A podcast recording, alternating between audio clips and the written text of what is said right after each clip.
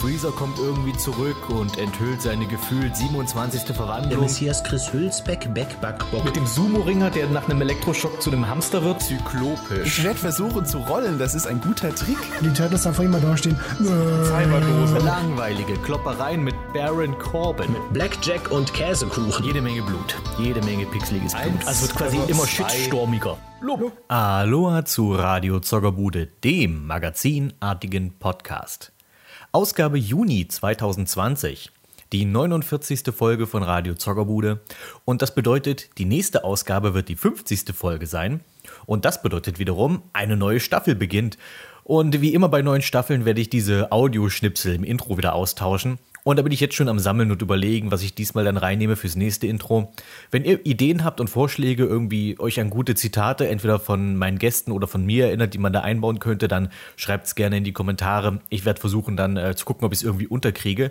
Momentan ist es einfach noch alles offen, was das betrifft. Jedenfalls vielen Dank. Ein Jahr bin ich jetzt schon auf Patreon. Die Leute, die mir auf Patreon bisher gefolgt sind, werden es schon wissen, denn ich habe ein äh, Frage-Antwort-Video-Special aufgenommen, bei dem mir die Patreonen, also ihr, ihr lieben Menschen, Fragen stellen durftet. Und ich hoffe, es hat euch ähm, Spaß gemacht, der, also das Video anzuhören oder anzusehen. Ich habe ja sowohl eine Video- als auch eine Audioversion hochgeladen. Und äh, bevor wir jetzt aber weiter ähm, uns in den Wald reden, kommen wir doch einfach zu den Themen von heute. Ich habe drei Themen am Start, zwei größere, ein kleineres. Hauptthema ist diesmal Sidequests. Also ganz allgemein Sidequests in Videospielen. Was macht eine gute Sidequest aus? Und dann werde ich einige Beispiele vortragen, bei denen ich denke, dass die meine Kategorien oder ja, meine, meine Ideen, was eine gute Sidequest ausmacht, erfüllen. Und vielleicht regt es ja zu einer kleinen Diskussion an. Dann haben wir noch einen Gastbeitrag diesen Monat, gab es ja auch schon länger nicht mehr. Und zwar die gute Neko Kumagoro ist ein genauso großer Mörs-Fan wie ich und sie fühlte sich dazu berufen, euch mehr über das wunderbare Buch Den Schrecksenmeister zu erzählen. Außerdem war ich zu Gast bei Sach bloß, also dem Podcast von Michel. Wir haben dort über Star Wars Episode 9 gesprochen. Und damit auch die Zuhörer von Radio Zockerbude in den Genuss dieses Beitrags kommen, läuft er hier auch nochmal. Aber guckt doch unbedingt bei Michel vorbei. Der hat auch noch viele andere tolle Episoden von seinem Sachblos-Podcast. Da könnt ihr auch noch viele spannende Dinge erfahren. Und schließlich geht es um den Wünschokreis, der diesen Monat gewonnen hat. DuckTales Remastered, was mich sehr gefreut hat, weil das einfach ein wirklich, wirklich cooles, ich erzähle später auch noch Remake für mich war, was einfach vieles richtig macht. Und ich werde danach ein wenig ins Schwärmen kommen, aber das hört ihr dann gegen Ende der Episode. Legen wir jetzt direkt los mit dem Thema Sidequests. Hauptthema. Ich habe vor kurzem Final Fantasy 15 durchgespielt. Und auch wenn ich nicht vorhabe, jetzt in dieser Zockerbude darüber zu reden, vielleicht mal in einer späteren, hat mich äh, dieses Durchspielen dieses neuen Final Fantasies, neuen in Anführungszeichen Final Fantasies, dazu inspiriert, äh, dieses Thema hier anzugehen, und zwar Sidequests. Weil Final Fantasy 15 ist voller Sidequests. Ich würde behaupten, es ist 80% Sidequests und 20% ähm, Hauptplot. Und ich habe knapp 60 Stunden oder mehr in diesem Spiel versenkt und nahezu alle Sidequests erledigt. Aber ein Problem habe ich festgestellt mit der ganzen Sache ist, ich kann mich an so gut wie keine einzige davon mehr so richtig erinnern, weil keine einzige davon war so wirklich einprägsam. So ein paar Jagdquests vielleicht, dieser Behemoth, den man einmal ähm, erlegen soll, der ist ziemlich cool inszeniert. Aber alles andere so drumherum, wenn ich jetzt ganz stark drüber nachdenken würde, würden mir vielleicht ein paar einfallen. Aber jetzt mal ganz allgemein gesagt, fand ich, waren die Sidequests in FF15 viel Let's Zeitverplemper. Äh, ich habe es trotzdem gemacht, um einfach die Level reinzuholen und mir die Welt ein bisschen anzugucken, aber wirklich interessant war jetzt nichts davon. Und das brachte mich zu der Frage, was macht eigentlich gute Sidequests aus in einem Spiel? Und ich denke, wir werden hier hauptsächlich über Rollenspiele reden, weil das sind nun mal, ist nun mal das Genre im Videospielbereich, was vor allem für Nebenaufgaben bekannt ist. Äh, es, es gibt bestimmt auch Beispiele aus Action-Genres, wo man noch mal irgendwie irgendwo anders abbiegen kann und sich was ansehen darf. Äh, Es gibt bestimmt, also ich denke auch solche Sachen. Wahrscheinlich gibt es auch Metroid-Teile, wo man hier und da noch Abzweige nehmen kann, die optional sind, aber irgendwie interessantes Zusatzmaterial bieten. Äh, ich kann natürlich jetzt nur von meiner eigenen Erfahrung und meiner eigenen Spielerfahrung ausgehen. Und ich habe erstmal überlegt, allgemein die Frage, was macht gute Sidequests aus? Und dann habe ich versucht, Beispiele zu finden, die das nicht unbedingt belegen, aber zumindest illustrieren, was ich damit meine. Legen wir erstmal eine Regel fest, was ist überhaupt eine Sidequest? Eine Sidequest ist ein Nebenschauplatz in einem Spiel, eine Nebenaufgabe, die 100% optional sein muss, finde ich. Damit es wirklich als Sidequest gilt und als Sidequest in dieser Diskussion, die ich ja hiermit quasi anstoße.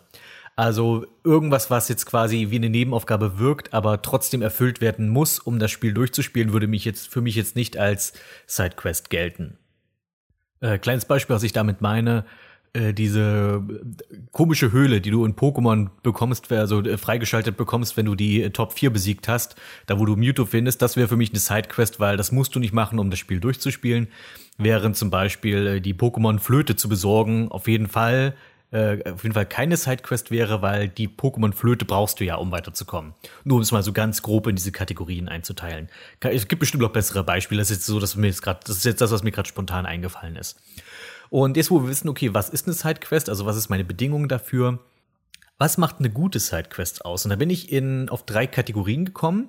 Eine gute Sidequest sollte mindestens eine dieser drei Kategorien erfüllen. Besonders gute Sidequests, also die besten, erfüllen mehrere Kategorien davon. Kategorie 1, sie vertiefen die Spielwelt oder die Figuren. Also meinetwegen ist es irgendwie eine Sidequest, die den Charakter irgendwie mehr beleuchtet oder ein, einfach ein Stück von der Spielwelt mehr, die mehr Hintergrundgeschichte liefert. Irgendwas, was zumindest interessant ist und das, ähm, das Spielgefühl oder das Spielerlebnis vertieft. Kategorie 2 wären für mich Vorteile. Also man erledigt eine Sidequest, eine Nebenaufgabe, um Vorteile für das weitere Spiel zu bekommen, sei es besondere Waffen, besondere Ausrüstung, vielleicht neue Gefährten für deine Gruppe, sowas in der Richtung. Also du machst, du, du erledigst diese Aufgabe in Aussicht, dass du irgendwas Bestimmtes bekommst. Also du musst nicht zwangsläufig diese Aufgabe erledigen, aber wenn du sie erledigst, dann bekommst du auch was Gutes dafür. Denn es gibt ja auch viele, viele Sidequests in Spielen, die du einfach nur so erledigst und dann kriegst du am Ende, keine Ahnung, eine Potion oder so. Also äh, ein, ein materielles Anliegen, obwohl es ja auch nur virtuell ist. Und Kategorie 3, die Sidequest fühlt sich nicht wie Arbeit an, sondern macht tatsächlich Spaß. Man sollte meinen, das sollte immer gelten, aber das ist nicht immer gegeben. Ich meine, ich glaube, wir alle hatten schon mal die Situation, die zum Beispiel bei Kategorie 2 eintreten kann. Es ist eine Sidequest, die einfach nur nervig ist und viel Arbeit macht, aber du willst bestimmten Gegenstand haben, den du dafür bekommst. Bestes Beispiel der Battle Square in FF7. Also du, das ist diese Kampfarena und du musst dort irgendwie zigtausend Trillionen Punkte sammeln, um äh, den besten Angriff von Cloud zu bekommen, also den vierten Limit Break, den Omnischlag. Das finde ich mega lästig und ich mache es tatsächlich eher selten, weil es einfach sich wirklich wie Arbeit anfühlt, immer wieder diese Monster zu bekämpfen und Punkte zu sammeln, um irgendwann dieses Ding zu kriegen. Das ist etwas, was ich damit meine. Es fühlt sich an wie Arbeit, aber nicht wie Spaß. Ich denke, eine gute Sidequest kann auch in die Kategorie fallen. Du kriegst vielleicht nichts Besonderes dafür, es ist vielleicht nicht besonders erweiternd für die Spielwelt, aber es ist etwas, worauf du dich trotzdem schon vom Anfang an, wenn du das Spiel erneut mal wieder spielst, dich schon darauf freust, das wieder zu erledigen, weil es einfach so eine coole Sidequest ist, die einfach so viel Spaß macht. Und für diese drei Kategorien habe ich jeweils ein Beispiel mitgebracht und äh, einfach um die ein bisschen, wie gesagt, äh, zu erläutern, was ich damit genau meine, um einfach ein Beispiel dafür zu bringen. Und danach habe ich mir noch ein paar äh, Sidequests überlegt, die ich als Beispiel bringen will, die mehrere Kategorien erfüllen und die dafür, die deshalb für mich zu den besten Sidequests gehören, die ich je in Spielen hatte. Und ihr werdet gleich sehen, das ist natürlich, wie gesagt, was ich schon anmerkte, Schwerpunkt Rollenspiel. Mit einer Ausnahme, ein Actionspiel ist dabei. Die erste Kategorie vertieft die Spielwelt. Äh, da ist für mich ein positives Beispiel, also ein Spiel, eine, eine Sidequest, die diese Kategorie erfüllt, die Pilgerreise in Morrowind. Ich hatte Morrowind neulich in Radio Zockerbude mal besprochen. Es kann sein, dass ich da auch schon was über die Pilgerreise ein paar Worte verloren habe, weil ich diese, diese Quest für mich so na nicht besonders, doch schon besonders ist, ähm, aber auch einprägsam. Und ich höre sonst selten Leute darüber reden. Meistens reden Leute, wenn es um Elder Scrolls Sidequests geht. Ah ja, hier die Meuchelmördergilde und die Diebesquests und was weiß ich. Aber ich finde, die Pilgerreise in Morrowind ist für mich eine der bestgelungenen Sidequests, wenn es eben darum geht, mehr über die Spielwelt zu erfahren, in der du dich befindest und einfach dieses ganze Erlebnis, dieses Abtauchen in die Spielwelt einfach so viel mehr begünstigt. Was ist die Pilgerreise? Es ist etwas, worauf, wovon du nur eigentlich nur in Gesprächsfetzen erfährst, wenn du dich mit Bewohnern unterhältst und ähm, über die Religion in Morrowind fragst, beziehungsweise Wradenfell. Ich wurde ja schon mal korrigiert. Das ist ja irgendwie, Morrowind ist ja irgendwie nur ein Teil von Wradenfell oder vielleicht was umgekehrt. Total äh, Schnickschnack, äh, Schnullipups, ist, interessiert mich eigentlich nicht so sehr. Wir reden von Morrowind, ihr wisst, was ich meine. Ähm, Du erfährst davon in Gesprächsfetzen. Ich glaube, es ist auch eine Bedingung, wenn du dich einem der Tempel anschließen willst oder wenn du irgendwie äh, einem Tempel beitreten willst dort in der Spielwelt. Aber du kannst dich auch Pilgerreise auch einfach so machen, ohne wirklich eine Mönchskutte anzuziehen. Du erfährst also von dieser Pilgerreise, aber auch wirklich nur diesen Begriff. Es gibt also so eine Art Pilgerreise in Morrowind. Wenn du mehr darüber hinaus herausfinden willst, musst du von dir aus anfangen zu recherchieren. Das ist schon mal ein Punkt, den ich sehr mag, weil es die, weil du die Initiative ergreifen musst, äh, mehr über diese Spielwelt zu erfahren. Und das geht am besten, indem du ein Buch findest. Das heißt, du musst die Bibliotheken oder Büchereien von in Morrowind in den Städten abklappern und auf der Suche nach einem Buch, in dem die Pilgerreise erstmal erklärt wird, weil du bist ja selbst ein unbeschriebenes Blatt, was nichts über diese Spielwelt weiß. Und das heißt, du, du musst erstmal ein Buch finden, was ich schon einen total coolen Ansatz finde. In dem Buch, das nimmst du dir am besten mit, weil du wirst es häufig als Referenz danach brauchen, erfährst du, dass es eine bestimmte Anzahl von Schreinen gibt in der, in der Welt von Morrowind. Ich glaube, sieben Stück sind das, die den verschiedenen Göttern oder so ähm, geweiht sind. Und wer die Pilgerreise machen will, der besucht halt alle Schreine. Total simple Prämisse, aber auf diese Art und Weise, wenn du die Quest machen willst, bereist du im Grunde genommen die gesamte Spielwelt. Und einer der großen Vorteile von Morrowind ist, das finde ich, dass du nicht einfach überall hin so äh, Schnellreise machen kannst, sondern die Schnellreise ist ja gebunden an tatsächliche Dinge, die existieren in dieser Welt, wie Boote oder die Schlickschreiter, also diese großen Reitkäfer. Mit denen kannst du zu bestimmten Punkten schnell reisen, aber ansonsten musst du wirklich viel erlaufen und viel selbst die Wege finden und erforschen. Und du, die, die Schreine werden dann auch nicht auf deiner Karte eingezeichnet. Du hast nur dieses Buch. Und Du, da drin findest du in etwa Anhaltspunkte, wo in etwa die Schreine sind. Das heißt, du musst dir danach selbst deine Reiseroute überlegen.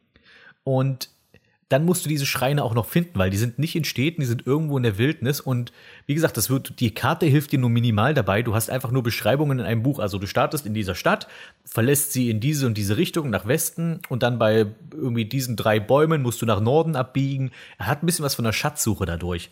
Und dadurch, dass du dich so intensiv damit beschäftigen musst, ist es auch ein intensiveres Spielerlebnis. Wirklich was Materielles von äh, dieser Pilgerreise hast du nicht.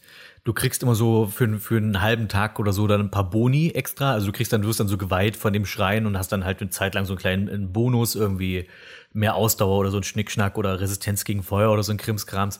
Also nichts, was du jetzt wirklich brauchst. Aber es geht einfach nur darum, das zu machen. Also einfach nur, hey, ich bin jetzt eine Figur in dieser Spielwelt und interessiere mich für die Religion von Morrowind und ich mache jetzt diese Pilgerreise. Ist etwas, was ich tatsächlich sehr gerne mache. Es, ich finde, das ist auch ein interessanter Ansatz, in die, um in dieses Spiel reinzukommen, weil gerade Morrowind hat ja noch sehr, sehr wenig Händchen halten, was ja dann bei Oblivion und später Skyrim so stark, äh, so stark dazu kam. Und das heißt, du musst dir sowieso erstmal selbst überlegen, wohin mit dir und deiner Spielfigur. Und ich finde, das ist halt ein guter Ansatz, um wirklich viele Städte schon mal zu bereisen, dich umzugucken. Es hetzt dich ja auch niemand. Du kannst von Stadt zu Stadt reisen, guckst dir die Städte an und hast trotzdem immer ein Ziel. Das heißt, du reist, du willst ja bestimmte Städte erreisen, äh, erreichen und von dort aus dann die Schreine besuchen. Und ähm, ja, das ist für mich, wie gesagt, einfach ein sehr, sehr positives Beispiel für eine Sidequest, die einfach dein Spielerlebnis vertieft. Dann haben wir die zweite Kategorie, die, in der es äh, wirklich darum geht, bestimmte Gegenstände zu holen, Schätze zu finden und ähm, bei denen du dich ins Zeug legen musst, also die du tatsächlich machst, um irgendwas dafür zu kriegen. Und für mich ist da das klarste Beispiel die Ahnenhöhle in Lufia. Die kannst du auch komplett weglassen und man merkt auch, wie die so wie die Ahnhöhle dieses Spiel implementiert ist, dass sie wirklich so eine Art Sonderstatus hat, wie sich so ein bisschen wie ein Fremdkörper fast anfühlt. Nur zur Erklärung, wer das Spiel nicht kennt, Lufia ist ein Rollenspiel, ein, ein, ein, ein japanisches Rollenspiel für Super Nintendo und ähm, dort gibt's ganz, reist du auch ganz normal mit deiner Gruppe um die Welt und, und rettest am Ende die Welt. Und aber es gibt einen Zusatzdungeon, den du halt komplett links liegen lassen kannst. Das ist die Ahnenhöhle. Die Ahnenhöhle ist ein Dungeon mit äh, 99 Ebenen und äh, die werden äh, in Anführungszeichen zufällig generiert. Das stimmt nicht ganz, aber du kannst den Eindruck haben, dass sie zufällig generiert werden. Und dort äh, geht es einfach nur darum, dass du Schätze finden sollst. Es gibt blaue Truhen und es gibt äh, orangene Truhen. Orangene Truhen helfen dir tatsächlich nur innerhalb des Dungeons. Das sind Schätze, die du wieder abgeben musst beim Rausgehen und Sachen in blauen Truhen, die darfst du dann behalten fürs weitere Spiel. Und da sind mitunter ein paar richtig, richtig gute Sachen dabei, die du tatsächlich, also die diese eigentlich das restliche Spiel fast zu einfach machen. Es gibt, glaube ich, zum Beispiel dieses Hitzeschwert, was du finden kannst. Das ist eine Waffe, die kann der Hauptcharakter benutzen. Und ähm, wenn, ich, wenn du nicht gerade einen Gegner hast, der komplett feuerresistent ist, dann fetzt dieses Schwert so ziemlich alles weg, was dir noch im restlichen Spiel begegnet, weil das den Angriff so extrem hoch macht. Und solche Waffen gibt es dort einige. Es gibt auch für die anderen Figuren dort, dort wirklich krasse Waffen. Du findest zum Beispiel auch die Gardesklinge in der Ahnhöhle, die du sonst nur bekommst, wenn du einen Endgegner besiegst, den, der eigentlich nicht dazu gedacht ist, dass du ihn besiegst, nämlich Gardes. Ähm, das ist so ein Endkampf, der ist da, der ist so gemacht, dass du ihn eigentlich verlieren sollst und dann, damit du dann siehst, oh, das ist die große Bedrohung, die ich irgendwie am Ende des Spiels bekämpfen muss. Aber falls du doch hoch genug gelevelt bist, dass du Gades beim ersten Mal besiegst, kriegst du sein Schwert, die Gardesklinge. Und äh, aber es gibt eben auch eine Alternative an die Gardesklinge zu kommen, nämlich in die Ahnenhöhle zu gehen. Das ist dort eine der Schätze in blauen Truhen. Und ich könnte mich inzwischen mit Gardesklingen zuschmeißen, weil ich die aus irgendeinem Grund dauernd gefunden habe. Ich habe, glaube ich, vier oder fünf Gardesklingen im Inventar, was total blödsinnig ist, weil es können sowieso nur zwei Charaktere dieses Schwert benutzen. Nämlich, ich glaube, Guy kann es auf jeden Fall benutzen, ich glaube, DK auch. Aber ich glaube nur diese beiden. Und ähm, so geil ist die, ist die Gardesklinge nicht mal, weil dadurch, dass es ein böses Schwert ist, kann es bestimmte Monster, die, sag ich mal, der Kategorie Dunkelheit angehören, äh, nicht verletzen. Also zum Beispiel mit der Gardesklinge kannst du nicht mal ein popliges Skelett besiegen, weil Untote kannst du mit dem, dem nicht verletzen und auch viele andere. Also wie gesagt, alles, was so dämonisch, dunkle, finsternis Monster sind, kannst du damit gar nicht verletzen. Deswegen so geil ist dieses Gardeschwert nicht. Ähm, hat aber eine sehr, sehr gute Zornesattacke. Ähm, ich verliere mich jetzt aber gerade in Details über die Gardesklinge. Äh, jedenfalls die Ahnhöhle. Du gehst dort rein mit einer Gruppe. Ihr werdet, äh, was ich meine, warum das ein bisschen, äh, was ich nochmal meinte mit dieser Fremdkörpergeschichte, um da nochmal drauf zurückzukommen. Ähm, weil wenn du in diesen Ort kommst, in diese Stadt, wo die Ahnhöhle sich befindet, dort reden alle Leute natürlich nur über die Ahnhöhle und sie reden sehr meta mit Spielbegriffen was sonst nirgendwo im Spiel passiert. Also zum Beispiel erklären dir die Leute eben, oh, wenn du in die Ahnhöhle gehst, dann wirst du auf Level 1 zurückgesetzt. Also warum wissen Leute im Spiel, was, dass es sowas wie Level gibt? Ähm, also das quasi, das ist einfach, da, redet sozusagen der Programmierer mit dir persönlich äh, über die Figuren. Und das, deswegen fühlt sich das wie so ein Fremdkörper an, diese ganze Ahnhöhle-Sache. Aber es ist eine coole Sidequest. Ich mag es auch, dass man, wenn du bestimmte Bedingungen erfüllt hast, dass du sie auch direkt vom Hauptmenü aus ansteuern kannst. Also du musst es nicht mal im Spiel direkt machen. Und ähm, da kannst du dir dann auch deine Gruppe frei zusammenstellen. Weil da kannst du zum Beispiel sagen, hey, ich will eine Gruppe haben mit Lexis, Deka und Atea. Also eine Gruppe, die so im Spiel nie vorkommt. Äh, was finde ich ein ziemlich cooles Feature ist, dass du sozusagen dann so Mix and Match machen kannst. Ich habe inzwischen die Ahnhöhle so oft gespielt, dass ich sogar auch Charaktere mitgenommen habe, die ich sonst nie mitnehmen würde, wie Tia. Bin ich schon mal in die Ahnhöhle gegangen, einfach just for fun. Ähm, und ja, wie gesagt, es ist halt wirklich reines Dungeon Crawling. Äh, du beginnst wieder auf Level 1, du beginnst ohne Ausrüstung, außer Dinge, die du in blauen Truhen gefunden hast. Dinge, die du in blauen Truhen gefunden hast, darfst du nicht nur behalten, du darfst sie auch wieder in die Ahnhöhle mit reinnehmen. Und das bedeutet, jedes Mal, wenn du die Ahnhöhle neu angehst, dann hast du immer, hast du eine immer bessere Chance, immer noch weiterzukommen. Wenn du das allererste Mal die Ahnhöhle spielst, garantiere ich dir, kommst du also du wirst es auf jeden Fall nicht durchspielen. Maximal Ebene 50, 60, weil da kommen mitunter so ein paar Gegner, die sind schon, glaube ich, als Rausschmeißer gedacht, die halt so fies und so stark sind, wenn du da nicht irgendwie richtig krasse Ausrüstung schon hast oder bestimmte gute Zauber, hast du da ein großes Problem. Und solche Rausschmeißer kommen immer mal wieder. Und das heißt, aber dadurch, dass du halt immer mit einer besseren Ausrüstung jedes Mal startest, kommst du halt auch immer ein Stück weiter. Und das sorgt natürlich auch für eine gewisse Langzeitmotivation. Und glaub mir, so ein Ahnhöhlenrun, das zieht sich. Obwohl die Ebenen an sich relativ klein sind, sind es immer noch 99 und die Kämpfe werden ja immer länger und schwieriger. Und mit so einer Ahnenhöhle kannst du wirklich mal einen Tag verbringen, äh, dich da durchzukämpfen. Und es ist so leicht, da wieder zu verlieren. Und das ist halt auch mega ärgerlich. Ähm, also es gibt auch später, wie gesagt, es gibt diese Rauschmeistermonster, da gibt es ein paar richtig fiese, zum Beispiel halt ähm, so Mimics, also äh, falsche blaue Truhen, die sind richtig, richtig fies und die können dich ganz, ganz schnell äh, auseinandernehmen. Aber natürlich versuchst, obwohl man kann, also natürlich versuchst du sie anzugehen, ähm, weil es ist eine blaue Truhe, aber wenn du genau hinguckst, du kannst den Unterschied zwischen echten blauen Truhen und fake blauen Truhen sehen. Ich glaube, echte blaue Truhen glänzen ein bisschen mehr, die haben ein paar mehr Glanzpunkte. Ich meine, die Ahnhöhle ist sowieso eine Sache, über die ich gerne mal noch ein eigenes Video machen würde, ein bisschen mich mehr damit auseinandersetzen. Äh, das ist auf jeden Fall irgendwo auf der Liste. Irgendwann mal richtig Ahnhöhle. Ich habe ja mal vor vielen, vielen Jahren äh, so ein, so ein Run, so ein Gewinnspiel gemacht, wo Leute raten sollten, wie weit ich in der Ahnhöhle komme. Müsste doch irgendwo auf dem Kanal rumliegen. Irgendwie Ahnhöhle sind drei Parts oder sowas. Ähm, jedenfalls Ahnhöhle, sehr, sehr coole Sidequest, die äh, vor allem dafür da ist, eben um fette Ausrüstung zu holen. Ich habe sie übrigens schon mal fast komplett, also die Anhülle hast du noch als obergeordnetes Ziel, dort nicht nur Ausrüstung zu holen, sondern Just for Fun kannst du auch sogenannte Iris-Gegenstände suchen. Das sind Schätze, mit denen du nichts anfangen kannst. Die sind einfach nur da zum Sammeln. Ich glaube, es gibt zehn Stück.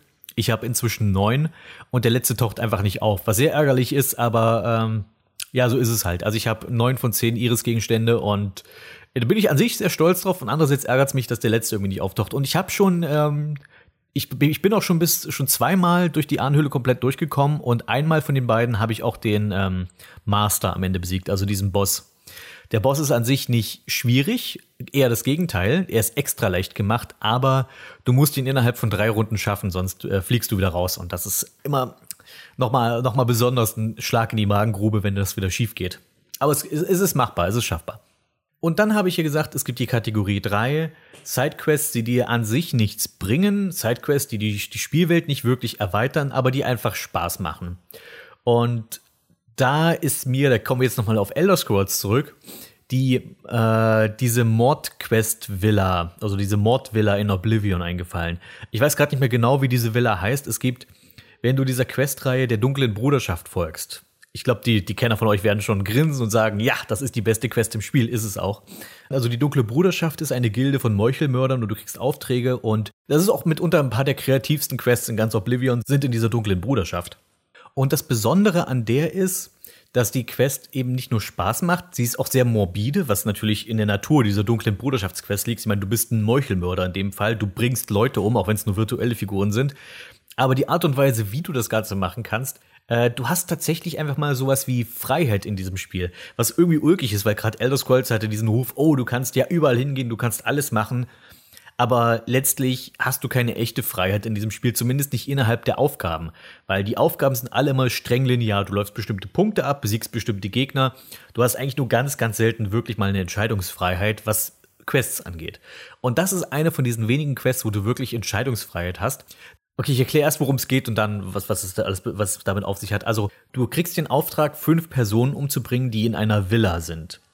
Du kommst dahin und äh, den Leuten in dieser Villa wurde erzählt, irgendwo in diesem, in diesem großen Gemäuer wurde ein Schatz versteckt und wer dieses, wer das findet, der kann den behalten. Also es ist offensichtlich so eine Anspielung an so Filmklassiker aus den 30er, 40er Jahren, dieses alte, verwunschene Gemäuer wo dann nach und nach die Charaktere wegsterben und irgendwann kommt, stellt sich dann das Geheimnis heraus oder irgendwer stellt sich heraus, wer der Mörder war. Es ist einfach dieser Murder-Mystery-Filme von früher und nur halt zum selber spielen und aus der Sicht des Mörders gespielt, was noch interessanter macht. Ist ja nicht so, als ob du eines, eine der vier Figuren bist, die dort quasi das miterlebt, sondern du bist der Mörder und du sorgst dafür, dass niemand außer dir das Haus verlässt. Es ist so ein simpler Ansatz, aber so gut umgesetzt. Du hast die, diese fünf Figuren sind charakterlich alle auch simpel gehalten, aber sehr unterschiedlich. Du verstehst sehr schnell, wer wie tickt. Diese fünf Figuren haben trotz ihrer Einfachheit und der wenigen Dialoge, die du hast, du verstehst sehr schnell, wie die zueinander stehen. Und du beginnst auch zu begreifen, wie deine Pläne aussehen könnten, sie zu erledigen. Weil es ist natürlich das beste Ergebnis, wenn du es schaffst, alle auszuradieren, ohne dass die quasi. Also du könntest natürlich auch einfach mit der Waffe reinstürmen und einfach gegen alle fünf auf einmal kämpfen, aber das würde ja keinen Spaß machen. Also du versuchst sie natürlich einzeln auszuschalten. Es ist interessant, wenn du, sobald du den ersten ermordet hast, und du kannst dir auch die Reihenfolge selbst überlegen. Es ist nicht so, dass dir das Spiel vorgibt, du musst hier mit äh, Person A anfangen und arbeitest dich dann durch zum stärksten. Nein, gar nicht. Aber du könntest es so machen, weil die sind unterschiedlich auch stark, die Figuren. Du hast zum Beispiel eine alte Dame, die nicht viel aushält. Du hast aber auch einen ehemaligen Soldaten der, der Armee und der ist natürlich ein bisschen tougher. Und äh, du kannst natürlich gucken, schalte ich den vielleicht zuerst aus, bevor irgendwie, bevor irgendwie ähm, misstrauisch wird, oder mache ich das irgendwie anders? Und du kannst es halt, wie gesagt, auf, dadurch auf so viele verschiedene Arten und Weisen angehen. Die Reihenfolge, in der du sie ausschaltest, die Leute, ist einfach total spannend. Und du kannst eben diese unterschiedlichen Verhältnisse, die diese Figuren untereinander haben, ausnutzen. Zum Beispiel gibt es zwischen diesem imperialen Soldaten und ich glaube irgendwie so einem Nordmann, irgendeinem so Barbarentypen halt schon Spannungen von Anfang an, die sich gegenseitig überhaupt nicht grün sind. Und du kannst es dann so aussehen lassen, als ob einer von den beiden der Mörder ist und dann werden sie sich irgendwann gegenseitig an die, an die Gurgel gehen, weil sie sich gegenseitig für den Mörder halten. Und äh, es ist dann immer das interessanteste Gespräch eigentlich, wenn du dann alle ausgeschaltet hast und du gehst dann zum letzten und der letzte weiß, verdammt, du bist der Mörder. Und dann hast du dann immer noch mal ein sehr, sehr unterschiedliche Gespräche, je nachdem, wer das letzte Opfer ist, weil der natürlich dann da ist dann die Paranoia auf dem Höhepunkt und er weiß, jetzt ist seine Zeit gekommen. Und äh, ja, es ist auf jeden Fall sehr düster an sich, aber auch so verdammt spaßig. Und es hat dadurch, dass du es halt auf so viele unterschiedliche Weisen lösen kannst, einen hohen Wiederspielwert. So, das waren jetzt drei Quests, die meine drei Kategorien illustrieren. Jetzt reden wir über ein paar Sidequests, die ich denke, die mehrere dieser Kategorien erfüllen und deswegen zu den besten Sidequests gehören. Ihr könnt diese Liste natürlich gerne erweitern in den Kommentaren. Ich finde, das ist äh, heute ein Thema, das auch durchaus zu Diskussionen anregen kann. Ein Beispiel für so eine Sidequest, die mehr als eine Kategorie erfüllt, ist für mich die gemalte Welt von Ariamis in Dark Souls. Hier haben wir sowohl die, den Aspekt vertieft Spielwelt, aber auch den Aspekt macht einfach Spaß, finde ich zumindest. Äh, ich glaube, den zweiten Punkt, der ist streitbar. Ich glaube, es gibt auch viele Leute, die dieses, äh, die dieses Sidequest nicht sehr mögen oder dieses Gebiet an sich. Das Einzige, was es halt leider nicht erfüllt, ist nützliche Gegenstände. Die sind hier eher so lala. Es gibt zwar einiges, was man finden kann. Das Einzige, was mir aber hier einfällt, ist der Blutschild vielleicht. Und ich glaube, ein paar von, äh, so, so ein paar Schmiedematerialien findet man. Aber einfach nur rein für Loot ist es, glaube ich, lohnt sich nicht so sehr. Nee, es geht einfach nur darum, wenn du Bock hast, noch einen weiteren Abschnitt in Dark Souls zu erkunden. Ich finde, die gemalte Welt ist, ohne zu wissen, was man tun muss, gar nicht mal so leicht zu finden. Äh, beziehungsweise der, der Ort, wo es ist, ist zwar, ist zwar kaum zu übersehen, es ist halt ein riesiges Gemälde auf einem Weg, den man auch in der Hauptquest gehen muss. Von daher, man kann es eigentlich nicht verpassen. Aber in dieses Gemälde hineinzukommen, so Super Mario-Style, äh, ist schon schwieriger. Dafür muss man einen bestimmten Gegenstand haben, der an einem Punkt versteckt ist, der meiner Ansicht nach nicht viel mit diesem Punkt in diesem Spiel zu tun hat. Also, wenn man den Gegenstand findet, mit dem man in die gemalte Welt reinkommt, dann weißt du nicht zwangsläufig, dass dieser Gegenstand dafür überhaupt da ist, weil es, äh, ich finde, es gibt keinen wirklichen Hinweis darauf. Jedenfalls die gemalte Welt von Ariamis ist halt einfach noch als, ist so, als wollte man noch irgendwie noch ein Schneegebiet in Dark Souls einbauen, wusste aber nicht genau, wo man es platziert. Dann machen wir einfach mal ein Bild von einem äh, von einem Schneegelände und man kann da hineinkommen und kann dort halt ein paar extra Monster bekämpfen, man kann das Gebiet erkunden, man kann neue Gegenstände finden, man kann einen extra Boss besiegen. Es macht einfach vieles richtig, was ich an der Sidequest gut finde. Und es vertieft, wie gesagt, die Welt, die Lore, die ist ja so wichtig bei Dark Souls, gerade mit dem äh, Endgegner hier, der Priscilla, die sozusagen dieses, dieses seltsame Zwischenwesen zwischen Drache und äh, Mensch oder Gott oder wie auch immer zu sein scheint, die aber nicht feindselig ist, aber du kannst sie bekämpfen. Und es ist einer der Bosskämpfe, die recht nervig sind, weil sie ein nerviges Gimmick hat. Und äh, ja, allgemein, ich finde ich finde in erster Linie die Optik von der gemalten Welt halt einfach großartig, weil es ist einfach so erfrischend anders. Ich finde, Dark Souls leidet so ein bisschen darunter, dass es halt so überdüster ist. Ich meine, das macht für viele Leute gerade den Reiz davon aus. Aber ich, ich hätte ein paar weniger Gräber und weniger Kanalisationen und dafür mehr solche Level wie die gemalte Welt äh, begrüßt. Und äh, ja, also ich finde, ich finde, äh, der Abstieg nach, nach Blytown und Blytown selbst ist wirklich mit der, der anstrengendste Abschnitt im Spiel. Während ich zum Beispiel das hier, was auch anstrengend ist im, im Punkto Anspruch, wesentlich lieber mache, weil einfach die Monster so cool sind und weil die, die, die dieser Abschnitt einfach so gut aussieht. Vielleicht mit Abschnitt, vielleicht mit Ausnahme dieses Brunnenabschnitts, wo man wieder diese Rad Radskelette, diese Will Skeletons bekämpfen muss, die wirklich so mit die schlimmsten Gegner im Spiel sind. Äh, aber die sind zumindest nicht exklusiv hier. Das heißt, ich kann es nicht, ich kann die jetzt nicht mal wirklich der gemalten Welt ankreiden, aber hier sind sie wirklich penetrant gesetzt an einer Stelle. Dafür gibt es hier die Krähenfrauen, die es nur hier gibt, die ziemlich coole Gegner sind, die man leicht umhauen kann, die aber auch selbst massiv Schaden machen können, was man denen gar nicht so zutraut. Als ich das erste Mal gegen die gekämpft habe, dachte ich, okay, das sind ziemlich dürre Frauenwesen mit Krähenköpfen. Was können die schon Dolles anrichten? Aber die können die schon ziemlich schnell aus den, aus den Latschen knocken. Und was ich noch cooler finde, ist die Phalanx. Also, das ist eine, eine Gruppe von Monstern, die, sag ich mal, das allerschönste Body-Horror-Klischee bedienen. Das sind so diese zerflossenen menschlichen Leiber, die äh, keine richtigen Gliedmaßen mehr haben, es ist einfach nur wabernde Masse, aus denen Speere rausgucken und die aber zusammenkämpfen und deswegen diese Phalanx bilden. Äh, war, war ein, wie sagt der Engländer, ein Freak-Out-Moment für mich, weil das einfach so, so grotesk, eklig und gleichzeitig großartig war. Und du kannst die total schwer einschätzen, zumindest beim ersten Mal. Wenn du einmal weißt, wie du sie bekämpfen musst, sind die nicht so weiter wild. Aber äh, die können auch gefährlich sein, obwohl die so langsam sind. Also wie gesagt, die gemalte, ich, ich kann das hier gar nicht groß mehr zur gemalten Welt sagen. Das ist einfach eine von diesen Nebenaufgaben in einem Rollenspiel, auf die ich mich schon von Anfang an irgendwie freue. Ich weiß, dass es mich ziemlich heftig wieder dran nehmen wird, wie eigentlich alles in Dark Souls, aber hier auf die gute Art und Weise. Es ist nicht wie in Blytown, dass ich wieder auf irgendwo von irgendeiner Wurzel falle und dann wieder 100 Kilometer mich durch sehr nervtötende Gegner kämpfen muss. Die nächste Sidequest, die ich habe, erfüllt auch wieder, erfüllt eigentlich sogar alle drei Kategorien. Sie vertieft die Spielwelt und die Story. Sie ist vor allem eng mit der Story verbunden, obwohl sie optional ist. Sie gibt dir einen großen Vorteil im Spiel. Das ist eigentlich so die Hauptsache dabei. Und es macht auch irgendwie Spaß, weil es auch so abwechslungsreich ist. Und das ist in Outcast. Und das ist das Actionspiel, was ich vorhin ansprach. Outcast ist ein Actionspiel aus den 90ern, bei dem du als äh, Navy SEAL in einer fremden Welt landest und nicht nur jetzt deine Welt retten musst, sondern auch die Welt, weil die beiden Welten sich irgendwie gegenseitig zerstören oder irgendwie war da sowas. Und äh, deswegen hat man dich durch so ein Portal geschickt in diese fremde Welt und du erkundest die, du lernst diese, diese fremde Alienrasse kennen, seine Kultur und ähm, auch die Konflikte dort.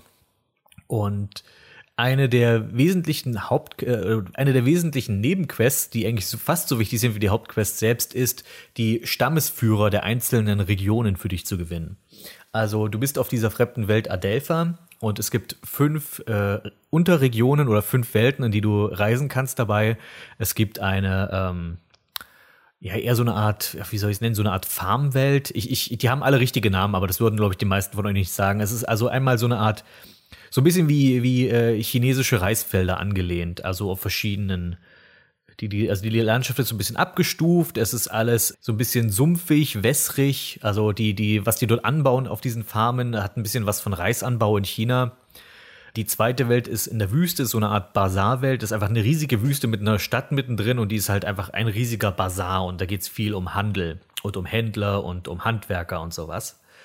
Äh, dann gibt es eine Art Wasserwelt, dann gibt es eine Bergminenwelt und es gibt eine Waldwelt bis auf den Wald kann man in, jeden, in jeder dieser anderen Regionen von Adelpha kann man, äh, gibt es einen Stammesführer, der sozusagen dort der Chef in dieser Region ist und man kann versuchen, den auf seine Seite zu ziehen und dadurch Vorteile zu gewinnen.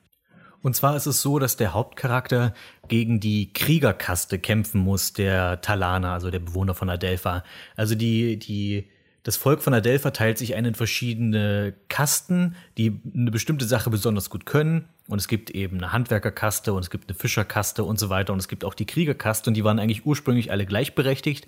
Und irgendwann kam aber einer von den Kriegern auf, die, auf den Trichter, Moment mal, wir können zwar nicht viel, aber wir können besser kämpfen als die anderen. Und das berechtigt uns dazu, mit Gewalt uns zu den Herrschern von Adelpha zu erheben. Und äh, du kämpfst ja im Grunde genommen deswegen gegen diese, gegen diese Kriegerkaste, die sich quasi selbst zu den Herrschern erhoben hat. Und die anderen Talaner sind, sind quasi auf deiner Seite, aber die haben, haben, sich, haben natürlich auch Angst davor, sich gegen die Krieger zu erheben. Und du musst sozusagen die Stammesführer davon überzeugen, dass sie sich, äh, dass sie ihre Unterstützung äh, den Kriegern gegenüber entziehen und äh, sie somit schwächen. Und wenn du die Krieger geschwächt hast, dann bist du natürlich besser dran. Und für jeden dieser Stammesführer musst du eine ausführliche Quest machen, die dich wirklich durch große Teile dieser Spielwelt schickt, äh, mit verschiedene Gespräche wirft, also die Welt einfach bereichert, so ähnlich wie es bei der Pilgerquest in Morrowind ist. Nur, dass du hier tatsächlich richtig was davon hast, weil erstens sind die Quests, wie gesagt, ganz interessant. Du musst, äh, für einen musst du zum Beispiel versuchen, einen Leuchtturm zu reparieren, da musst du bestimmte Ersatzteile dafür finden. Bei äh, einem anderen geht es darum, einen Streit zu schlichten zwischen den Händlern. Bei einem anderen geht es darum, irgendwie ein Artefakt aufzutreiben. Also sehr abwechslungsreiche Nebenquests, die dich einfach die Welt noch ein bisschen mehr erleben lassen. Und für jeden überzeugten Stammesführer kriegst du halt einfach den enormen Vorteil gegenüber deinen Feinden. Zum Beispiel kannst du ihnen die Nahrungsmittel entziehen, also dass sie quasi, dass die, dass die Farmer die, die ihre, ihre Reislieferungen einstellen das hat dann zur Folge, dass die Gegner weniger aushalten, weil sie jetzt geschwächt sind, weil sie weniger, weniger gut ernährt sind. Das heißt, sie fallen nach weniger Treffern um. Dann gibt es die Möglichkeit, wenn du ihnen sozusagen äh, die Steuergelder anziehst, dann gibt es, haben die Soldaten weniger Sold und das bedeutet wiederum, dass du, wenn du Patrouillen begegnest, dass dort einfach weniger Soldaten dabei sein werden. Ähm, und dann gibt es noch solche Sachen wie in der Minenwelt, dann kannst du die davon überzeugen, dass sie sozusagen ihre ähm, Metalllieferungen einstellen. Und das bedeutet, dass die Krieger langfristig nur mit alten und schlechteren Waffen kämpfen. Und das bedeutet, sie machen weniger Schaden, weil die Waffen nicht mehr so gut sind, wie wenn sie halt immer Nachschub an neuen ähm, Munition und sonst was hätten.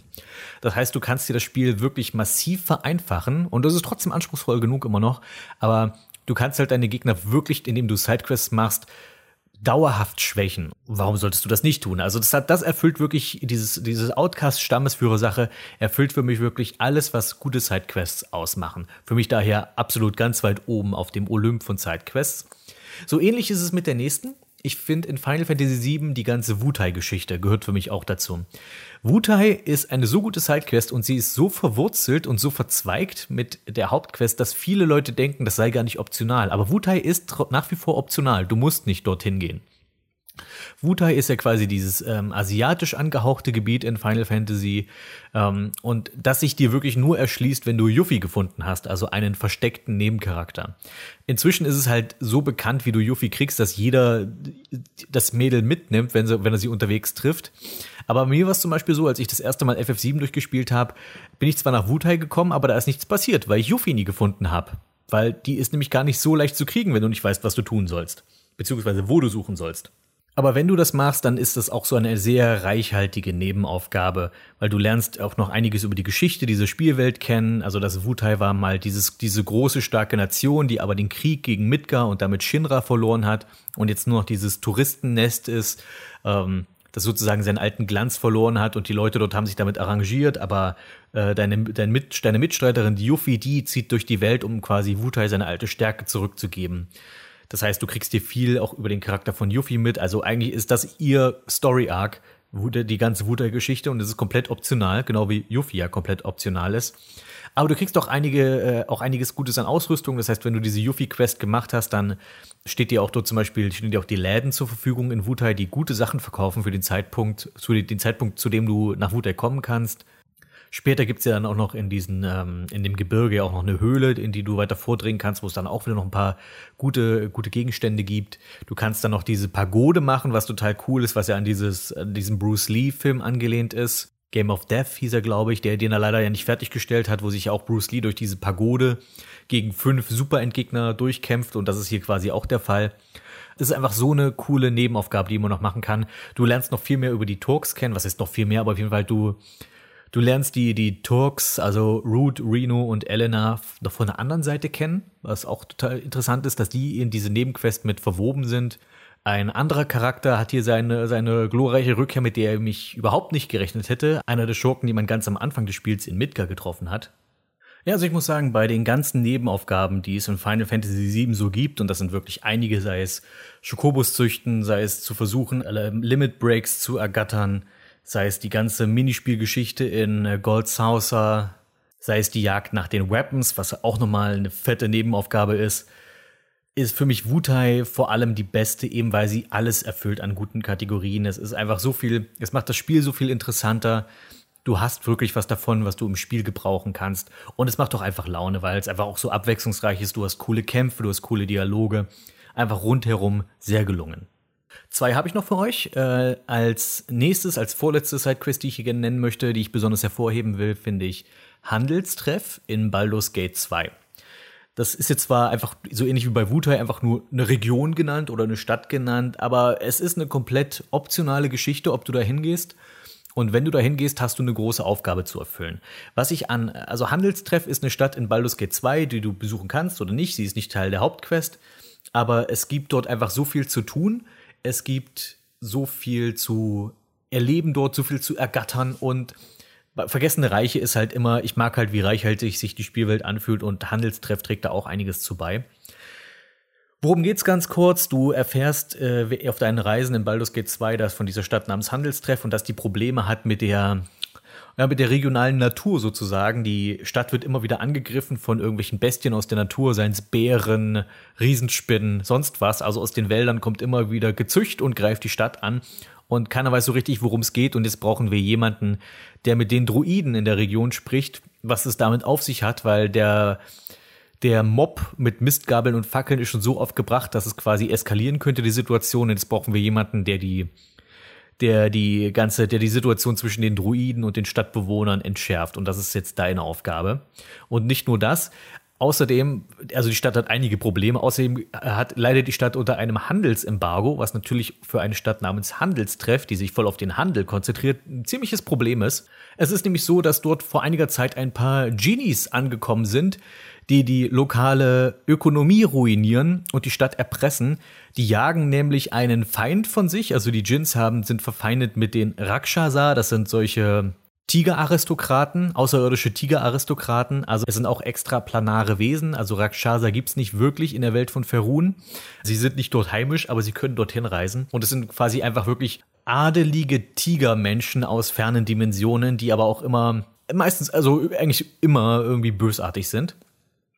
Und die Djinns verfolgen einen in unsere Region, den sie irgendwie gerne getötet haben möchten. Aber weil die Djinns nicht selbst sich die Finger schmutzig machen wollen, sagen sie, hey, ihr lieben Menschen, tötet für uns dieses Viech, diesen Tigermann und äh, dann ruinieren wir nicht weiter eure Wirtschaft, weil die Wirtschaft ist dort am Boden, die ganzen Händler haben nichts mehr zu verkaufen, weil die Djinns haben halt endlose Ressourcen an Geld und ruinieren damit einfach sozusagen den Markt. Und das ist auch eine Quest, die du dabei im, im Zuge dieser, dieser, dieser Handelsquest-Geschichte lösen musst. Ich fände es ein bisschen schade, dass du quasi beide dieser großen Aufgaben, das mit den Druiden und das mit den Djinns, im Grunde genommen in einem Rutsch erledigst. Ich hätte es schön gefunden, wenn das ein bisschen klarer voneinander getrennt wäre, weil auf dem Weg zu den Druiden kommst du quasi automatisch bei dem Tigermenschen, bei dem Rakshasa vorbei und kannst ihn gleich auf mitexen und dann hast du alles auf einmal erledigt. Ist natürlich gewissermaßen praktisch, dass du nicht noch weiter rumrennen musst. Andererseits ähm, es ist ein bisschen zu ein bisschen zu aufgesetzt, dass äh, gerade beide diese, diese großen Dinge, die du erledigen sollst, ausgerechnet sozusagen direkt nebeneinander liegen. Aber wenn du es gemacht hast, dann hast du nicht nur ein weiteres cooles Abenteuer erlebt, indem du die, indem du die vergessenen Reiche erkundet hast, sondern du hast äh, auch quasi alle, alle Händler in Handelstreff stehende zur Verfügung. Du kriegst als Belohnung einen sehr, sehr guten Schild, der, äh, den ich, einer der besten Schilde im Spiel ist. Ich glaube, den Schild der Harmonie heißt der. Der macht nicht nur deine Rüstungsklasse um einiges höher, sondern es verschafft dir auch noch Immunität gegen Bezauberung, was so einer der lästigsten Zauber ist, die Gegner auf dich sprechen können. Also es schützt dich vor Bezauberung, vor Verwirrung, vor Beherrschung, vor Personenfesthalten, all solche Sachen, die halt die du nicht haben möchtest und da hast du zumindest einen Charakter, der, da, der dagegen immun ist, solange du dieses Schild führst. Und das ist, glaube ich, sogar ein kleines Schild. Das können relativ viele Charaktere verwenden. Total gute Sache, total gute Belohnung. Und äh, jedenfalls, das kriegst du da. Und eben diese ganzen Händler, die du bekommst. Du bekommst so zum Beispiel diese Axt, mit der du äh, Untote one-hitten kannst. Super praktisch gegen Vampire. Einziger Nachteil bei dieser Axt ist, ich glaube, es können nur gute Charaktere verwenden. Und der beste Axtschwinger im Spiel ist leider chaotisch böse. Und was auch noch ganz cool ist, es fühlt sich auch irgendwie wichtig an, obwohl es nicht Teil der Hauptquest ist.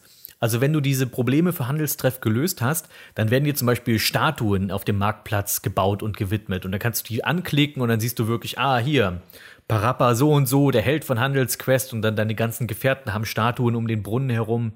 Also du fühlst dich auf einmal wie ein richtiger Held, der was erreicht hat. Was finde ich auch wichtig ist bei sowas. Und die letzte Sidequest, die ich in diesem kleinen Exkurs, den ich heute mit euch begangen habe, ansprechen möchte, ist die Paladin Rusalka Quest in Quest for Glory 4. Die kann man nur absolvieren, wenn man, wie gesagt, einen Paladin spielt. Und dieses Spiel ähm, will schon sehr gerne, dass du ein Paladin bist. Überhaupt, sobald die Paladin-Klasse im Laufe der Reihe verfügbar wurde, möchten, möchte Sierra schon, dass du die Klasse auch spielst. Ich finde, der Kämpfer wird danach total überflüssig, sobald der Paladin eingeführt wurde. Ich meine, ich mochte den Kämpfer sowieso noch nie so sehr in der Quest for Glory-Reihe. Aber sobald der Paladin da ist, ist es halt wirklich komplett überflüssig, weil der Paladin ist auch ein Kämpfer, nur dass er auch ein paar super mächtige Zauber hat. Plus du hast Quests, die allen anderen Charakteren verborgen bleiben, wie zum Beispiel die Rosalka. Die Rosalka ist eine Figur, die du in diesem Spiel triffst. Es ist eine wunderschöne Frau, die in einem See wohnt, aber die tatsächlich eigentlich ein untotes Monstrum ist. Sie versucht, äh, vorbeikommende Reisende in den See zu locken mit ihren weiblichen Reizen, um sie dann zu ertränken.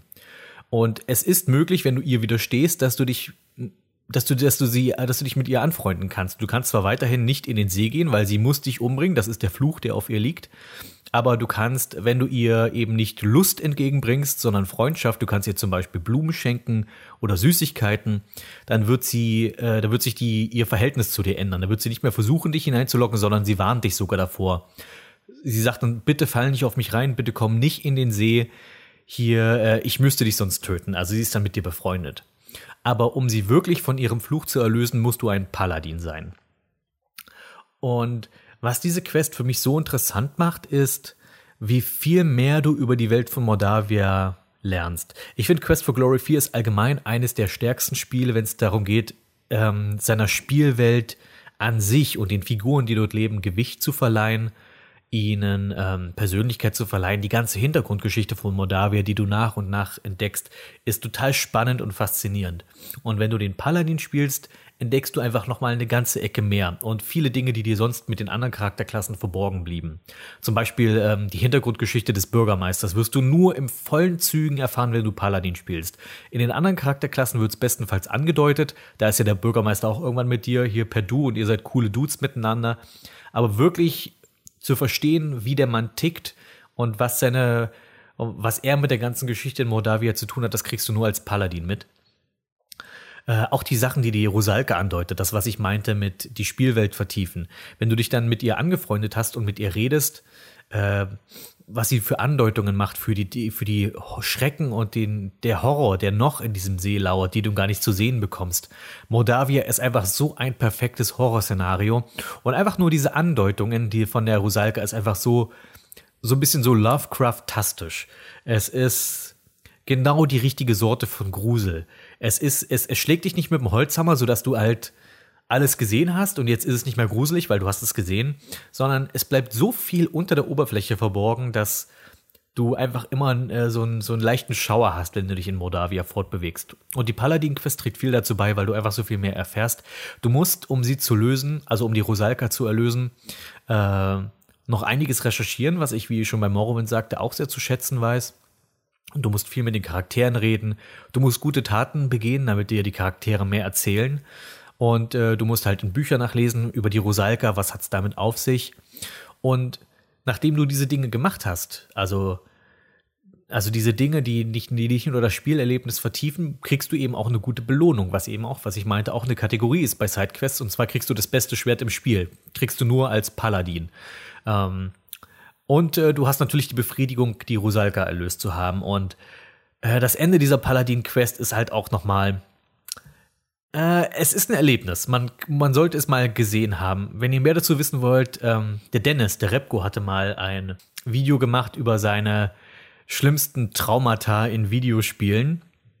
Äh, das solltet ihr euch unbedingt ansehen. Da ist nämlich auch die Rosalka dabei und da erzählt er seine Erlebnisse mit der Rosalka Quest und äh, ihr werdet verstehen, was ich meine.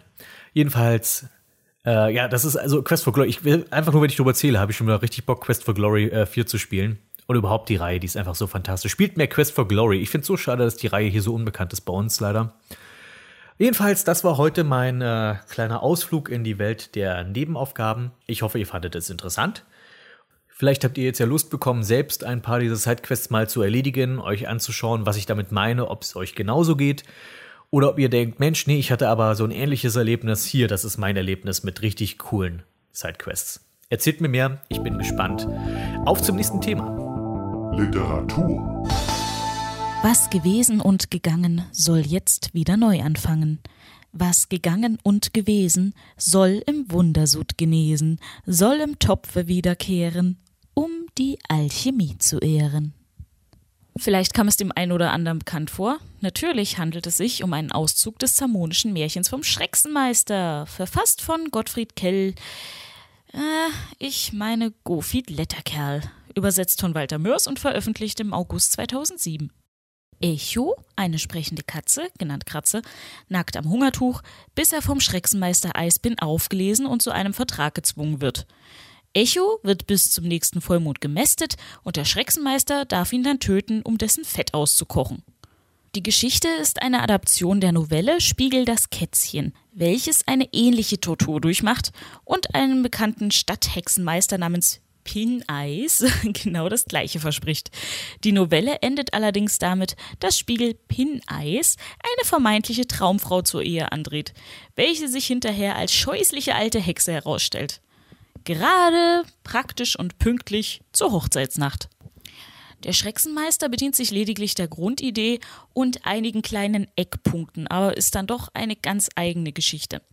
Das Ende verrate ich nicht, aber es ist eines meiner absoluten Lieblingsbücher, wenn nicht sogar mein Lieblingsbuch. Es gibt wohl kein Buch, was ich so oft gelesen und als Hörbuch gehört habe. Die Figuren sind absolut lebendig und ins Detail beschrieben. Selbst der Schrecksenmeister hat seine sympathischen Seiten. Die anderen Figuren, die Echo helfen wollen, nicht geschlachtet zu werden, wie zum Beispiel ein Schuhu namens Fjorda F. Fjorda sind liebenswert und allgemein ist es ein wirklich toller Roman aus Zamonien. Ich möchte einfach nicht zu viel verraten, da es sich lohnt, diese wundervollen Romane selbst anzuschaffen.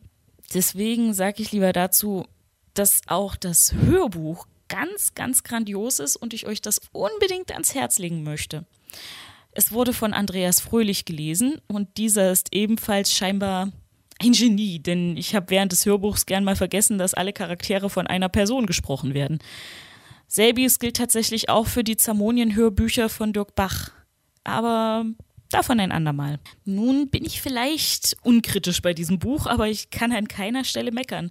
Es gibt lediglich eine Stelle, die sich ein wenig zieht, aber auch diese ist immer noch kurzweilig und spannend genug geschrieben, um dran zu bleiben. Also, der Schrecksenmeister ist eine klare Kauf- bzw. Leseempfehlung, egal ob man Fantasy-Literatur mag oder nicht.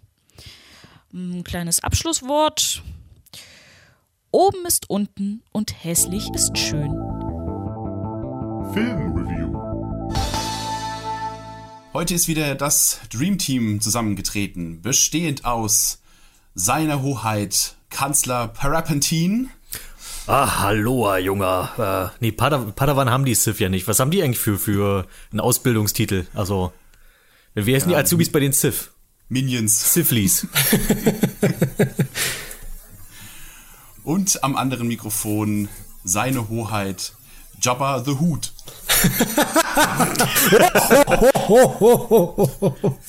oh, hui, hui, ja, so klingt österreichisch, schon richtig.